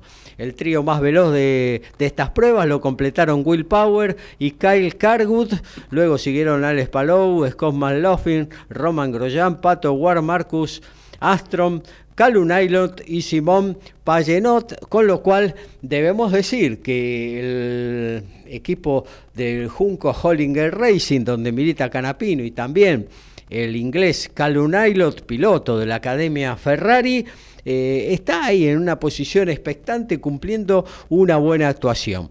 Eh, bueno, em, esto va a continuar hoy porque 14-15 va a ser eh, la, mm, eh, la, clasificación, eh, la séptima del año y luego mañana 16 horas será finalmente la carrera en las calles que vigila Robocop. Y bueno, eh, se podrán ver eh, por estar más. Así que por ahí nos damos una vuelta por la casa de Alfredo para tomar unos mates y de paso ver la carrera. La carrera, sí, la eh, clasificación, todo vemos.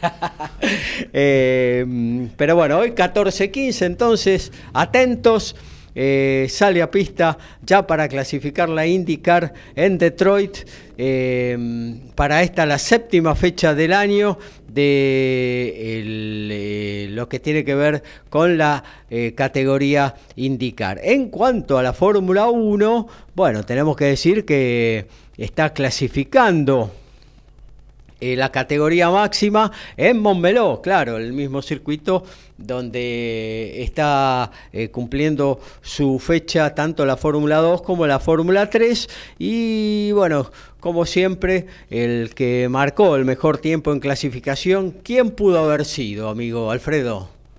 ¿Verstappen? Más Verstappen. Oh, sí, pero no, otra no vez me lo hubiera imaginado. Está bien, está bien que viene el frío, que viene las temperaturas más bajas, pero siempre sopa, la verdad que a veces Sí, cansa un poco. aburre, sí. Más Verstappen 1.12, 2.72 el, el eh, tiempo de el holandés que ya es bicampeón y apunta claramente al tricampeonato durante este año debido a la gran superioridad que tienen eh, que marcan los Red Bull con respecto al resto. Segundo fue Carlos Sainz con Ferrari, eh, ahí nomás, a 462 milésimas del holandés.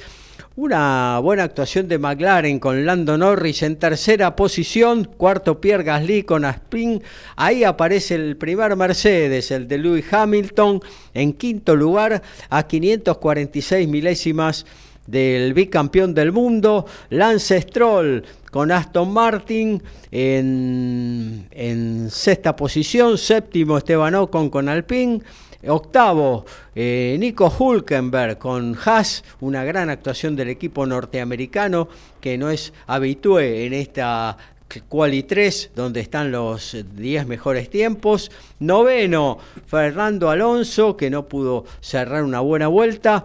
Y cerró esta clasificación de 10, eh, Oscar Piastri con el McLaren en una muy buena, la mejor clasificación del piloto en, esta en esta temporada. Eh, luego tenemos a Pérez que no entró en la, en la Quali 3, décimo primero. George Russell que tampoco entró en la Quali 3 en la décimo segunda posición. Completan eh, Jan Su con Alfa Romeo, Nick De Vries con Alfa Tauri y Yuki Tsunoda también con Alfa Tauri. Todo lo que tiene que ver con las primeras 15 posiciones para la partida que va a ser mañana a las 10 de la mañana hora argentina en el Gran Premio de España en Montmeló. Bueno, vamos a actualizar en la voz de Alfredo González lo que pasa en Wembley y de ahí nos vamos a Roland Garros. 18 minutos del segundo tiempo, doblete de Gundogan para que el Manchester City le esté ganando 2 a 1 al United. Primer set para Taylor Fritz en la Susan Lenglen, el estadounidense un poquito más regular que el argentino en esta primera manga, 6-3 para él, está sacando Francisco 40-0 ahora en el primer juego del segundo parcial. En tanto, en la Simón Mathieu, vía Adad Maya saca 30-15, 2-1 arriba en el tercero sobre la rusa Alexandrova y Machi González y Andrés Molteni dos iguales. En el segundo ganaron 6-1 el primero sobre la dupla número 2 del mundo del estadounidense Ram y el británico Salisbury. Así que están a un pasito de llegar a cuartos de final allí en el Bois de Boulogne. El gol más gritado, ese passing quirúrgico, el knockout fulminante, pasa por Código Deportivo.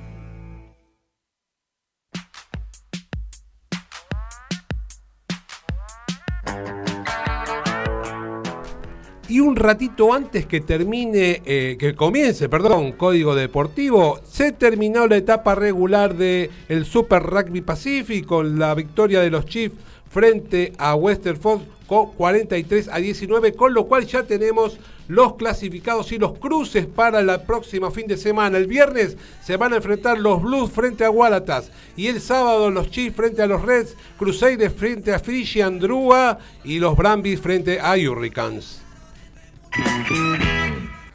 El gran torneo de Genaro Olivieri en Roland Garros ha tenido ya repercusiones en el tenis de Bragado, porque en el mes de julio se disputarán dos torneos, dos torneos femeninos W15 en el país. Uno de ellos será en el Bragado Tenis Club y el otro será en Junín, allí muy cerquita también de la ciudad de Bragado. Así que eh, habrá dos torneos femeninos en el país, allí en el oeste de la provincia de Buenos Aires. Y en lo que tiene que ver con la primera D, en el último ejercicio de la categoría, ya que el año que viene se fusionará con la primera C, eh, hoy 15.30 Lugano recibirá Centro Español, Central Ballester frente a Juventud Unida, Mercedes Fútbol Club versus Argentino de Rosario, mañana domingo, perdón, el lunes 15.30 Muñiz en San Miguel frente al campeón, el Porvenir y Esportivo Barracas versus Deportivo Paraguayo. Vamos al tenis en la voz de Lautaro Miranda. Hola Gaby, un saludo para vos, para el compañero Alfredo, para toda la audiencia en esta segunda hora de Código Deportivo, un Roland Garros que está súper atractivo, súper emocionante, pese a la ausencia del gran Rafa Nadal, que hoy está cumpliendo 37 años, eh, así que lo operaron, me dijo ¿no? que nos iba a estar escuchando, así Lo- que le mandamos un saludo a Rafa. Lo operaron esta semana, ¿no? Y a Rafa.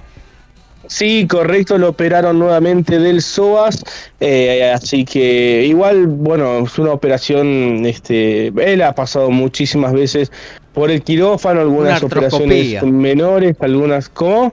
Como una retroscopía le hicieron. Sí, sí, sí, exacto. eh, y lo operó su, su médico de confianza, el doctor Ruiz Cotorro. eh, nada, nada para preocuparse, una operación casi que, que no, no diría de rutina, pero bueno, es para mejorar algunas cosas de su día a día, no tiene mucho que ver con el tenis.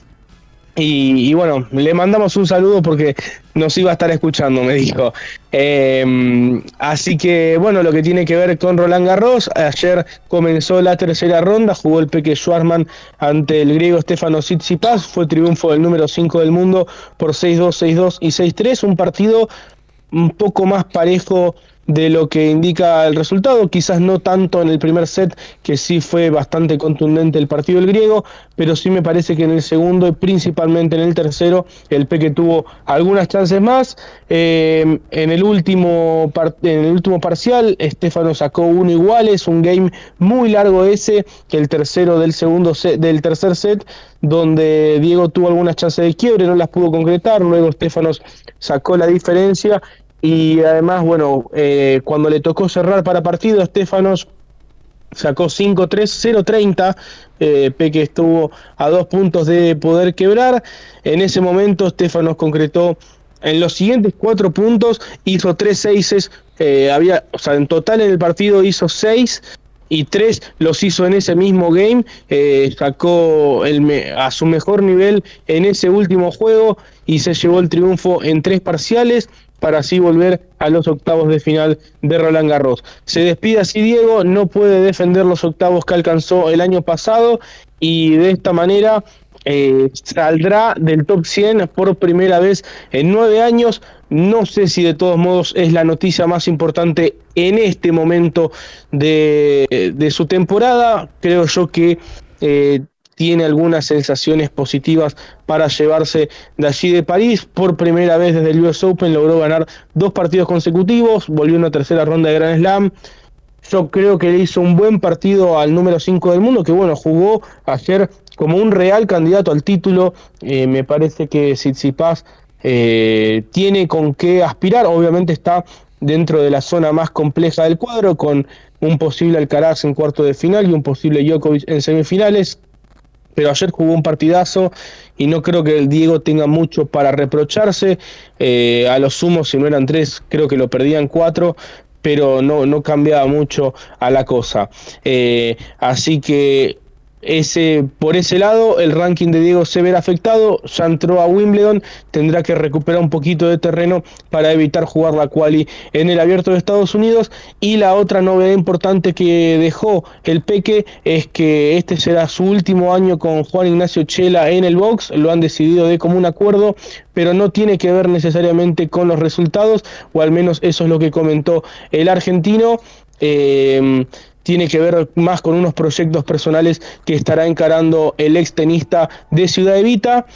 Eh, así que este año el flaco Chela lo estará acompañando luego en Wimbledon y en el US Open y el resto de la temporada Diego estará siendo acompañado por Mariano Monachesi, quien ya desde hace un par de semanas está trabajando con él en el día a día. Así que se vienen cambios de equipo para el Peque un poco atrasados quizás porque eh, sus últimos resultados ya desde el US Open que no ganaba dos partidos seguidos, es decir, estamos hablando de nueve meses en una dinámica de, no poder hilvanar triunfos, creo yo que se ha demorado un poco, le ha costado caro salir del top 100, pero bueno, en buena hora también que llegan estos cambios, quiere decir que hay una voluntad de parte del jugador de querer cambiar la situación que está atravesando en lo que tiene que ver con hoy, Gaby. Y algunas, eh, eh, em, Lauti, discúlpame, antes de pasar a, otro tema, y algunas declaraciones también del Peque eh, a partir de, bueno, después de, la, de, las dos victorias, o sea que no las hizo en caliente tras una derrota de que, bueno, si el tenis no le da lo que él le da al tenis, eh, tendrá que pensar en su futuro, ¿no? Cosa que por primera vez se atreve a manifestar eh, el Peque pensando en un futuro mediano cercano, ¿no? Sí, correcto. Eh, bueno, esto fue concretamente después del triunfo sobre Bernabé Zapata, es decir, en un en pleno estado de euforia, después de ganar un partido que había perdido los dos primeros sets, eh, declaró esto que vos comentabas, que bueno, él tantos años acostumbrado a, estar en el top 20, fue top 20 durante cinco años seguidos, eh, tener que volver a jugar challengers, haciendo el esfuerzo que, que, bueno, él dice que está haciendo, eh, para él sería una situación que, bueno, no, no, le gustaría atravesar y que, bueno, deberá ver si estos resultados siguen, si él continuará jugando al tenis de manera profesional. No se visualiza jugando torneos Challenger, él eh, pretende volver a los primeros planos. Y bueno, como vos decís, si, si no consigue volver, tendrá que rever su situación como tenista profesional. Él ya hace un par de años, aún estando entre los 20 mejores del mundo, había comentado que, bueno, siempre tuvo como cierta voluntad de querer retirarse. A los 32 años, él estará cumpliendo 31 en el mes de agosto, es decir, que esos 32 años a los cuales él hacía referencia aún en su mejor momento no están para nada lejos, por lo que no sería para nada llamativo en ese sentido que, bueno, si tiene otra temporada como la que está teniendo ahora mismo, eh, cuelgue la raqueta el año próximo. Sí, eh, bueno, me parece que hay una dinámica que, o al menos cierto aire en su box que ha cambiado con este torneo. Es cierto, si viene el césped, no es su mejor superficie, pero bueno, me parece que en el tenis no, todo pasa por la superficie, por la derecha, por el saque, sino por el estado anímico de los jugadores. Obviamente tendrá cuadros un poco más complejos, pero si él está bien, yo creo que aún en césped puede hacer eh, buenos torneos. Estará jugando en Queens, en, el, en un tradicional club de Londres, torneo ATP 500, y luego estará jugando allí el campeonato de Wimbledon a finales del mes de junio, comienzos de agosto. Comienzo de, julio, perdón. Eh, Así que estará volviendo a Buenos Aires y luego ya partirá de vuelta hacia Londres para lo que sigue. En lo que tiene que ver con hoy, eh, bien tempranito, 8 de la mañana, jugó Genaro Olivieri, cayó en tres sets ante el danés Holger Rune, un partido que, bueno, parece un poco repetitivo, ¿no? Pero también el, el marcador no, fue un poco abultado para lo que fue el trámite del encuentro, especialmente el segundo set que se lo apropió Rune por 6-1 en 38 minutos. para un 6-1 es un es un tiempo bastante largo. Sí, aparte, eh, el primero que fue 6-4 para Rune duró 39, es decir, un 6-4 en 39 minutos y un 6-1 en 38. Eh, habla de que ese 6-1 tuvo bastantes, eh, tuvo games bastantes peleados. Y también lo tuvo el 6-3 final, que fue el set más largo del partido con 42 minutos en el cual Genaro llegó a sacar 2-5, 15-40 y ahí un poco de, orgullo, un poco de amor propio, pudo sacar adelante ese juego, salvó tres match points, luego sí Rune lo pudo cerrar en el siguiente game y de esta manera Genaro se despidió eh, aplaudido ante una Philippe Chatrier de 15.000 personas que, que, bueno, le reconoció el gran torneo que ha hecho el tenista de Bragado que bueno, ascenderá a 60 posiciones en el ranking y estará por lo menos entre los mejores 175 a partir del lunes 12 de junio, que será la próxima actualización del mismo. Y un ratito después, en la cancha 14, Tomás Echeverri ganó el partido más importante de su carrera hasta el momento, fue 6-3, 7-6, 6-2 ante Borna Choric, un partido que fue una batalla.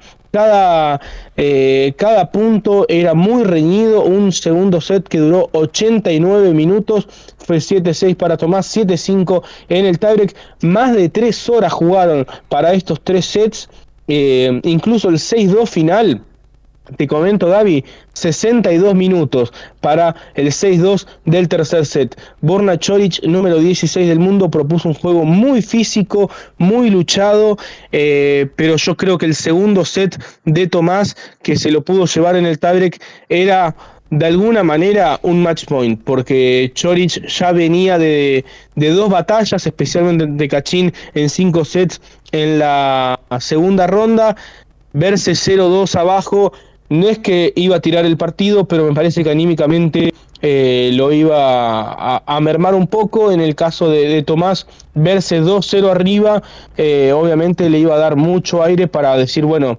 intento cerrarlo en 3. Me parece que así fue. Y ese 6-2 eh, fue, fue durísimo también. Más de una hora para ese tercer set pero bueno, Tomás lo pudo cerrar, celebró exultante de alegría, lo festejó con su abuelo, con su abuela que estaban ahí en la tribuna, también con su entrenador Wally Grinovero, con Pico Mónaco, que es el, dueño de la agencia que representa también a Tomás y que lo está acompañando allí en París. Y bueno, muchísima alegría del tenista de La Plata, 23 años y está en octavos de final de Roland Garros por primera vez en una segunda semana en un gran slam y jugará ante el japonés Yoshihito Nishioka un jugador de esos incómodos, de esos que no te gusta jugar, que trae todo, que es imposible meterle un winner, mide 1.68, pero la verdad es que corre toda la cancha, es rapidísimo, eh, es, como digo, la verdad, muy molesto jugar contra él. Ya lo padeció del potro aquí en Roland Garros hace cuatro años y bueno, ahora lo tendrá Tomás en octavos de final. Nishioka, que es el cabeza de serie número 27, que hoy venció en 5 sets a Thiago Seibodwill. Eh, ganó en 5 sets en la primera ronda, en 4 en la segunda, hoy ganó en 5, así que llega fundido con respecto a Tomás, que ganó en sets corridos en segunda y tercera y que eh, jugó apenas un set en un set en primera por el retiro de su rival. Así que bueno llega mucho más fresco con muchas más piernas Tomás. Eso me parece que puede pesar un poco pero de todos modos eh, es una buena oportunidad para ambos. El hecho de tener a Nishoka enfrente de todos modos no debe eh, cegar a Tomás ni a su equipo ni tampoco a, los seguidores del tenis argentino. Va a ser un partido durísimo. El favorito por ranking al menos es el japonés eh, y Tomás bueno viene de dos triunfazos pero el hecho de jugar unos octavos de final de Roland Garros pesa y mucho, así que deberá estar tranquilo, deberá ser paciente, deberá tener la cabeza calma, porque contra Nishioka las cosas no van a salir tan fáciles, deberá pegarle y muy duro a la pelota, porque el japonés va a traer todo. El otro argentino que está jugando hoy, Francisco Cerúndolo, está 4-1 arriba en el segundo sobre Taylor Fritz, casi local, te digo Francisco, porque el estadounidense eliminó el otro día al último francés que quedaba en competencia que bueno, eso es una de las cosas que tiene este torneo. Ningún francés, ni hombre ni mujer, llegó a la tercera ronda de Roland Garros, al igual que pasó en el año 2021. Eh, realmente un fracaso de los tenistas locales y sí, hay que hacerse cargo de la palabra fracaso porque si 17 juegan entre hombres y mujeres el cuadro principal y ninguno puede ganar dos partidos, estamos hablando de que hay un problema serio eh, en la Federación Francesa. Fritz eh, le ganó al último a Rinderknecht y bueno, le hizo gestos al público, así que se ganó la enemistad de la gente allí en París, por lo cual Francisco Cerúndolo es francés Cerúndolo, eh, porque bueno, está siendo bastante local allí en la Susan Lenglen. Y bueno, mañana comenzará también el. Bueno, ya la segunda semana siempre tiene eh, bastantes novedades. Arranca el tenis en silla de ruedas, va a estar jugando Gustavo Fernández. También comienza el tenis de la modalidad juvenil, donde hay algunos eh, jugadores argentinos, algunos chicos argentinos, entre ellos eh, la, chica Sol La Raya Guidi, quien ganó el Wildcard, un torneo que jugó en San Pablo hace un par de semanas, se ganó allí un Wildcard, estará haciendo su debut también el día de mañana, estará jugando la cordobesa Luciana Moyano, quien eh, ya jugó el año pasado en este torneo, y estará jugando el mar platense Caballo también, luego en la en la agenda estaremos comentando en qué horarios estarán disputando sus partidos y Horacio Ceballos junto a Marcelo Granolers estarán jugando también su partido de tercera ronda ante el brasilero Marcelo Melo y el australiano John Pierce, eh, buscando sumarse, esperemos, a Machi González y Andrés Molteni, que están jugando ahora mismo la tercera ronda, están sacando 3-4 en el segundo set ante el estadounidense Ram y el británico Salisbury, pareja número 2 del mundo gran torneo que están haciendo los chicos allí en París, luego de una primera ronda durísima que debieron sortear ante Fabrice Martin y Jeremy Jardy, finalistas en 2019 están en una gran temporada y con una buena actuación en París se pondrían en una muy buena posición para ilusionarse con jugar el torneo de maestros a fin de año en Turín. Ya tres títulos ganaron en este 2023 y bueno, están haciendo un gran torneo allí en Roland Garros y nos ilusionamos con que bueno, puedan seguir avanzando los chicos argentinos. Muy bien, en cuanto a Tomás Echeverry, bueno, este acceso a octavo de final eh, seguramente traerá aparejado un, un ascenso importante en lo que tiene que ver con su ranking de ATP, ¿no? Sí, así es Gaby, eh, ya por lo pronto, a ver, Habría que confirmar algunos resultados, pero prácticamente seguro que estará dentro de los 40 mejores del mundo a partir del lunes 12 de junio. Eh, y de ganarle a Nishoka, porque bueno, somos un poco ansiosos, se estará metiendo allí, entre los mejores 30 del ranking ATP por primera vez en su carrera, lo cual además traería como efecto colateral. Eh, que sería cabeza de serie en Wimbledon. Es decir, y ya empieza toda esta vorágine de, bueno, si gano acá, soy cabeza de serie en Wimbledon y, bueno, y tengo otro vestuario y ya después en el US Open y, bueno, eh, cosas que, que, bueno, que suceden. También el hecho de ser cabeza de serie en los torneos Master 1000 todas cosas positivas que te ocurre cuando vos entras en este grupo. Por lo pronto en el ranking virtual está 37, pero está 20 en el ranking anual, en el ranking que comienza a partir de enero está 20, eh, lo cual habla de que es uno de los mejores jugadores de la temporada, sin lugar a dudas. Eh, y Gaby, una cosita también que se me pasó por alto. Eh, sí, la semana que viene, por supuesto, comienza el Junior, comienza el tenis en silla de ruedas y comienza el torneo de leyendas de Roland Garros con una presencia estelar de la número uno, de Gaby Sabatini, que volverá a jugar allí eh, junto a Gisela Dulco. Fueron finalistas el año pasado en este torneo de exhibición que reúne a tenistas que han sido importantes en Roland Garros y bueno, Gaby estará jugando la próxima semana junto a Gisela Dulco. Se están preparando y bueno, buscarán llevarse el título que no pudieron obtener el año pasado. Y bueno, por supuesto, eh, es una de las grandes notas de color que tendrá la segunda semana en París, porque la presencia de Gabriela es diferente a todo. No solo para nosotros, eh, eh ella es una figura muy reconocida en el mundo del tenis, vaya donde vaya, es eh, una personalidad muy querida y no solo en Nueva York, donde ha ganado, eh, sino que también en, en, Roland Garros. Se ha visto el año pasado que la gente público francés este, se lo ha reconocido y, bueno, es evidentemente una figura de mucho peso para el mundo del tenis. Así que esperamos que, bueno, sus partidos en este torneo de leyendas tengan una muy linda afluencia de público porque, bueno, estará jugando también con Gisela Dulco.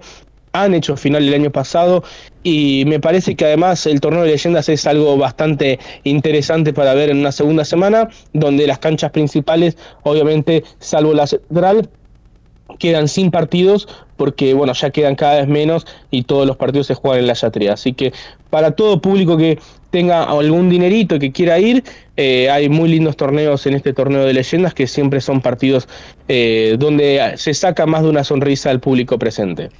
Muchas gracias, eh, Lautaro Miranda. Actualizamos fútbol, actualizamos tenis en la 214 de Código Deportivo. 35 minutos del segundo tiempo. El City parecía tenerlo dominado. Entró Garnacho, empezó a dar vuelta un poquito el las acciones del juego. Sigue ganando el City 2 a 1. 4-3, ahora Francisco Segundo de arriba en el segundo recuperó el quiebre Fritz, estará sacando 3-4 el número 9 del mundo, y en tanto en la Simón Mathieu, parejísimo el partido, cuatro iguales, Alexandrova y Haddad Maya saca 30-0 la rusa, y mientras tanto, Machi González y Andrés Molteni sacarán 4-5 en el segundo set ante Rashid Ram y Joe Salisbury. Hacemos periodismo. Nos encantan los deportes. Lo sentimos y vivimos al tope. Somos iguales a vos. Somos Código Deportivo.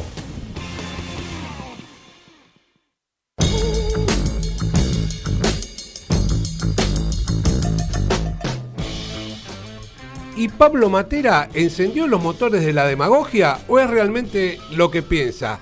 Anticipó que los Pumas y Japón serán los equipos que van a pasar de ronda en el grupo D en el Mundial de Rugby, dejando afuera a Inglaterra, Chile y Samoa.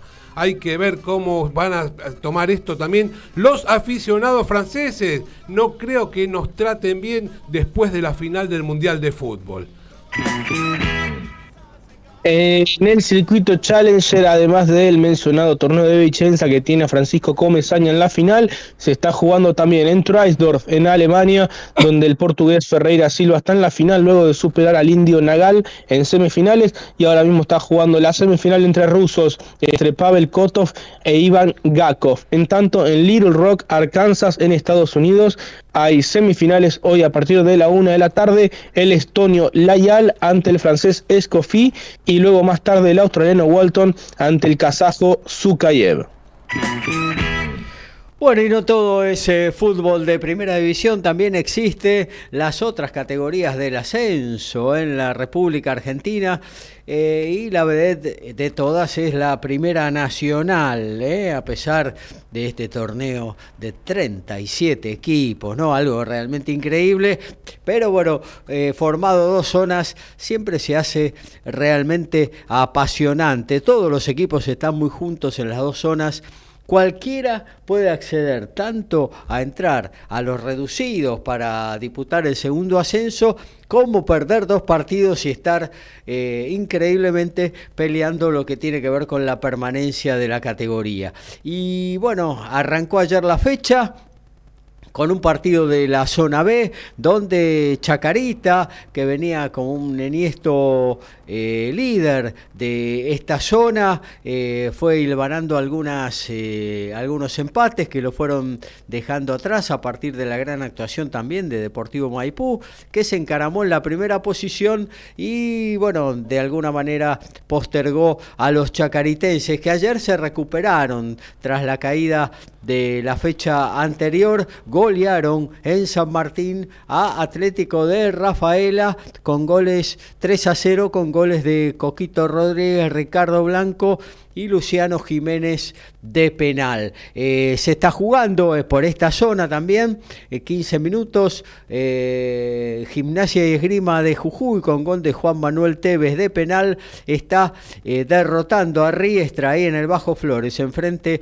de la cancha de San Lorenzo de Almagro. Pero vamos un poco por orden de este sábado y para arrancar por la zona A, a partir de las 15, Almagro que quiere se cayó mucho el equipo de José Ingenieros, va a recibir a Güemes de Santiago del Estero, eh, los dos buscan acercarse a la zona del reducido agropecuario que está encaramado en lo más alto de la zona A, recibirá a partir de las 15.30 a Patronato, que todavía eh, que tiene 21 puntos, está a dos de la zona del, del reducido, pero tiene pendiente un partido con Almirante Brown, ya que la fecha de la Primera Nacional coincidía con su participación en Copa Libertadores. Y el partido de la fecha, 21 a 10 por Teis Sport, podés ver a Temperley, que viene de una derrota, recibiendo a Almirante Brown, eh, que está ahí arriba, eh, si si gana su partido pendiente frente a Patronato, Almirante se vuelve a encaramar en lo más alto de la tabla de posiciones de la zona E. Y Temperley, que no se quiere caer, que venía también eh, peleando los primeros puestos y esta derrota lo ha alejado un poco momentáneamente de esa situación y hoy ante su público quiere dar vuelta a la página y volver a pelear los primeros lugares. Mañana a partir de las 12. Estaba planteado a las 4 de la mañana, pero bueno, una gestión directriz hizo que finalmente Nueva Chicago jugara a las 12 frente a Estudiantes de Río Cuarto, ¿eh? el equipo de Mataderos que está con 22 puntos a 1 del reducido y nada más que a tres de la zona de promoción, una cosa realmente increíble, eh, por eso decía de que ganás dos partidos y estás arriba y perdés dos y estás muy abajo. Completan mañana la fecha a partir de las 15 San Telmo, uno de los acuciados por el descenso, recibiendo al Deportivo Morón. A las 15 también, eh, Brown de Puerto Madryn en el sur, en la Patagonia Argentina, frente a Gimnasia de Mendoza. 15-30 la sorpresa del campeonato y que está ahí, firme, ¿eh? no se cae. El CADU, sí, Defensores Unidos de Zárate recibiendo a Alvarado, otros de los que anda de capa caída y cuidándose de no eh, caer de nuevo en el Federal A. A las 17, mañana domingo, San Martín de San Juan recibirá a Flandria y cerrarán eh, a las 20.10 San Martín de Tucumán, defensores de Belgrano. En lo que tiene que ver con la zona B, en el día de la fecha, bueno, Gimnasia Grima de Jujuy, lo dijimos, le está ganando 17 eh, minutos del primer tiempo a Riestra en condición de visitante. A las 15, Tristán Suárez se reforzó para pelear el campeonato y está penando en la última posición, o en la penúltima en realidad, de la tabla de la zona B recibirá a estudiantes de Buenos Aires 15.30, perdón, 16.30 Chaco Forever, último en la zona, bastante alejado, tienen que recuperarse eh, el equipo de la ciudad de las esculturas, porque si no, va a estar bravo para eh, conservar la categoría. Recibirá en un partido de 6 puntos, eh, Villa Dálmine, Chaco Forever tiene 10, Villa Dálmine tiene 14, la posibilidad de los chaqueños de acercarse al, al Violeta de Campana. 19-10 por Tesa por Independiente de Rivadavia en, un partido clave. ¿eh? Recibirá a Deportivo Maipú. Independiente de Rivadavia tiene 31 puntos, Maipú 33 chocarán casi por pelear la punta. ¿eh? Mañana Aldo Civi recibirá a Ferro a las 16 horas y el lunes completarán Mitre de Santiago del Estero frente a Madrid. Eh, Atlanta frente a Brown de Adrogué, cerrando la fecha 21-10, Racing de Córdoba y Quilmes. Bueno, nos estamos yendo, falta poquito, pero quiero hablar algo de básquetbol, porque ayer finalmente eh, se jugó el quinto partido que definía quién iba a jugar la final de la Liga Nacional de Básquetbol eh, frente a... Mm, eh, frente a Kimsa, que esperaba tranquilo, sentado en una silla en Santiago del Estero, tras haber barrido 3 a 0 a Gimnasia Grima de Comodoro Rivadavia. Y bueno, en un realmente un cierre dramático, Boca Junior hizo pata ancha en el Ángel Sandrín un reducto casi inexpugnable de la gloria de Instituto, le ganó 75 a 72, hizo cargo en esos últimos segundos, en las últimas tres posiciones, Franco Balbi, el, eh, el base del equipo Geneise, 75 a 72 entonces la victoria del equipo boquense que jugará la final de la Liga Nacional de Básquetbol frente a Quimsa de Santiago del Estero. Todo va a arrancar el próximo martes. ¿eh? Se va a jugar eh, ya eh, en Santiago del Estero los primeros dos partidos. Luego vienen a Buenos Aires y a partir de eso y de ser necesario se alternará las localías. La buena noticia, todos los partidos van a ser televisados por Teis Sport, con lo cual eh, se pueden ver, no hay que eh, poner tarasca por, ninguna, por ningún lado para poder ver esta final de la Liga Nacional de Básquetbol realmente apasionante y no menos apasionante está la final de la NBA que finalmente arrancó con su periplo también de siete partidos para ver quién se queda con el anillo del campeonato de básquetbol más importante del mundo, Denver con un intratable Nikola Jokovic, Jokic, perdón, secundado por otro tan intratable como él, el base Jamal Murray, el canadiense, se puso 1 a 0 en el primer partido disputado en el Ball Arena, ahí en su propia casa.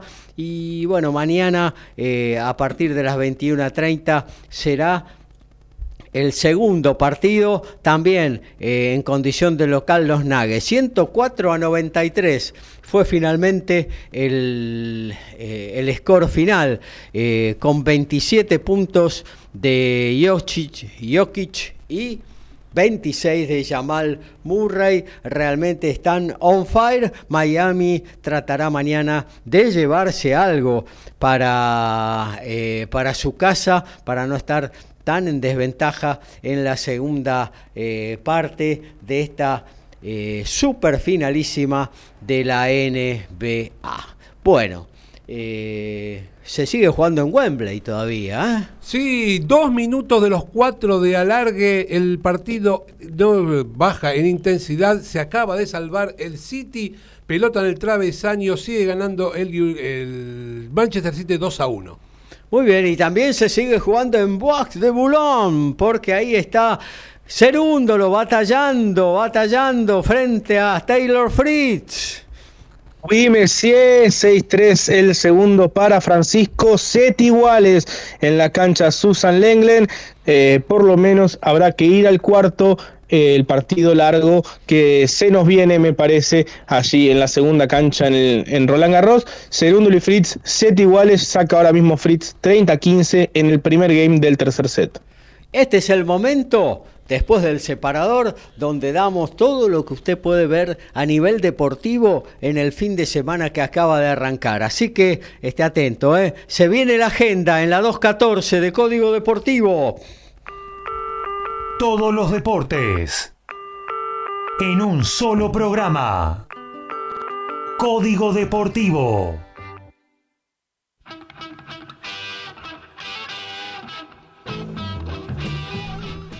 En el rugby, en un ratito, todos los partidos de las 15 y 15, Alumni Casi, Belgrano Cuba, Indú Newman, San Luis Pucará y el CIC con La Plata, por estar más. Por el cable básico, 15 minutos más tarde, a las 15 y media, eh, ESPN 3, para ver BA Atlético de Rosario partido de eh, clubes fundadores. Más tarde, el repechaje del top 14 a las 4 y 5 de la tarde. Por estar más, el Grenoble de Escurra frente al Perviñán de la Fuente. Mañana para ver quién accede a semifinales. A las 4 eh, y 5 de la tarde también por estar más, el León de Gómez Codela frente al Bordeaux de Petit. Eh, hoy, ahora mismo, Francisco Cerundo lo está jugando ante Fritz por la pantalla de ESPN y Star Plus.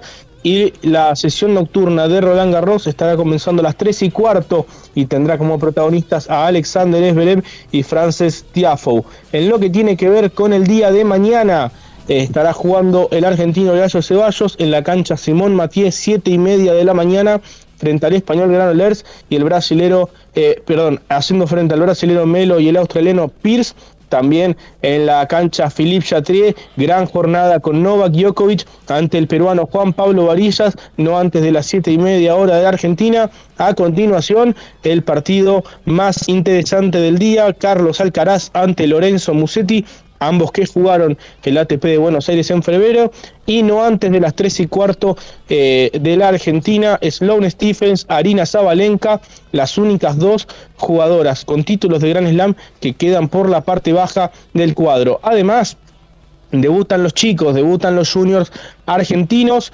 con la presencia del mar platense Caballo en el cuarto turno de la cancha 9. Eso será más o menos sobre el mediodía de la Argentina, enfrentando al estadounidense Frusina en primer turno de la cancha 10. Sol La Raya Guidi, quien obtuvo un wildcard por haber ganado un torneo en San Pablo, enfrentará a la checa Kovachkova no, eh, a las 6 de la mañana de la Argentina y Luli Moyano, tenista cordobesa 16 eh, en la preclasificación, estará haciendo frente a la italiana Pache en el cuarto turno de la cancha 11 alrededor del mediodía argentino.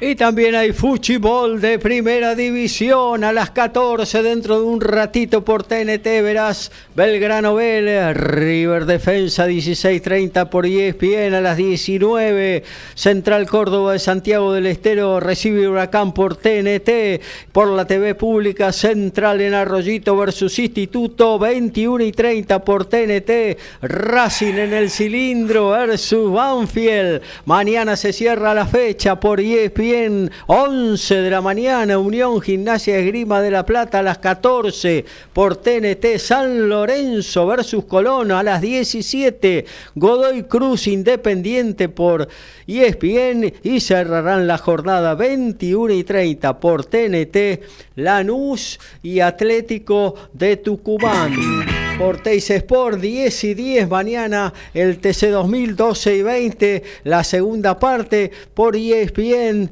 también podés ver eh, a partir de las 5 de la mañana la carrera principal de la Fórmula 3 con la participación de Franco Colapinto, la Fórmula 1 por estar más a las 10 horas por Star Plus.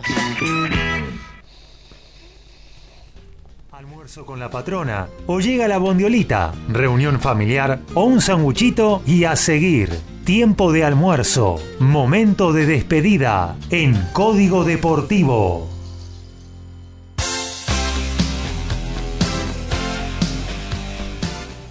Y ya se viene Good Times, la repetición del muy buen programa que hizo Carlos Mauro el jueves pasado, Jazz, Blues, Soul y muchas curiosidades y anécdotas para compartir con vos. No te lo pierdas, Good Times, a partir de las 13, luego de la tanda y apenas cerrada esta edición 214 de Código Deportivo. Lautaro Mirando, un abrazo grande.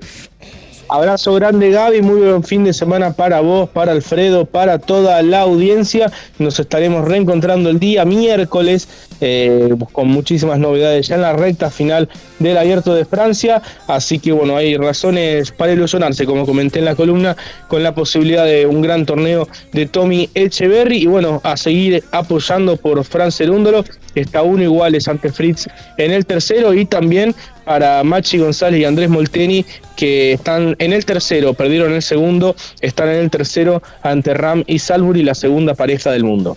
Claro que sí, Alfredo González, igualmente para vos, abrazo. Acaba de terminar Manchester City campeón de la FA Cup 2022-2023. Gracias a todos. Déjame mandar un saludo a Victoria, una amiga que cumple años.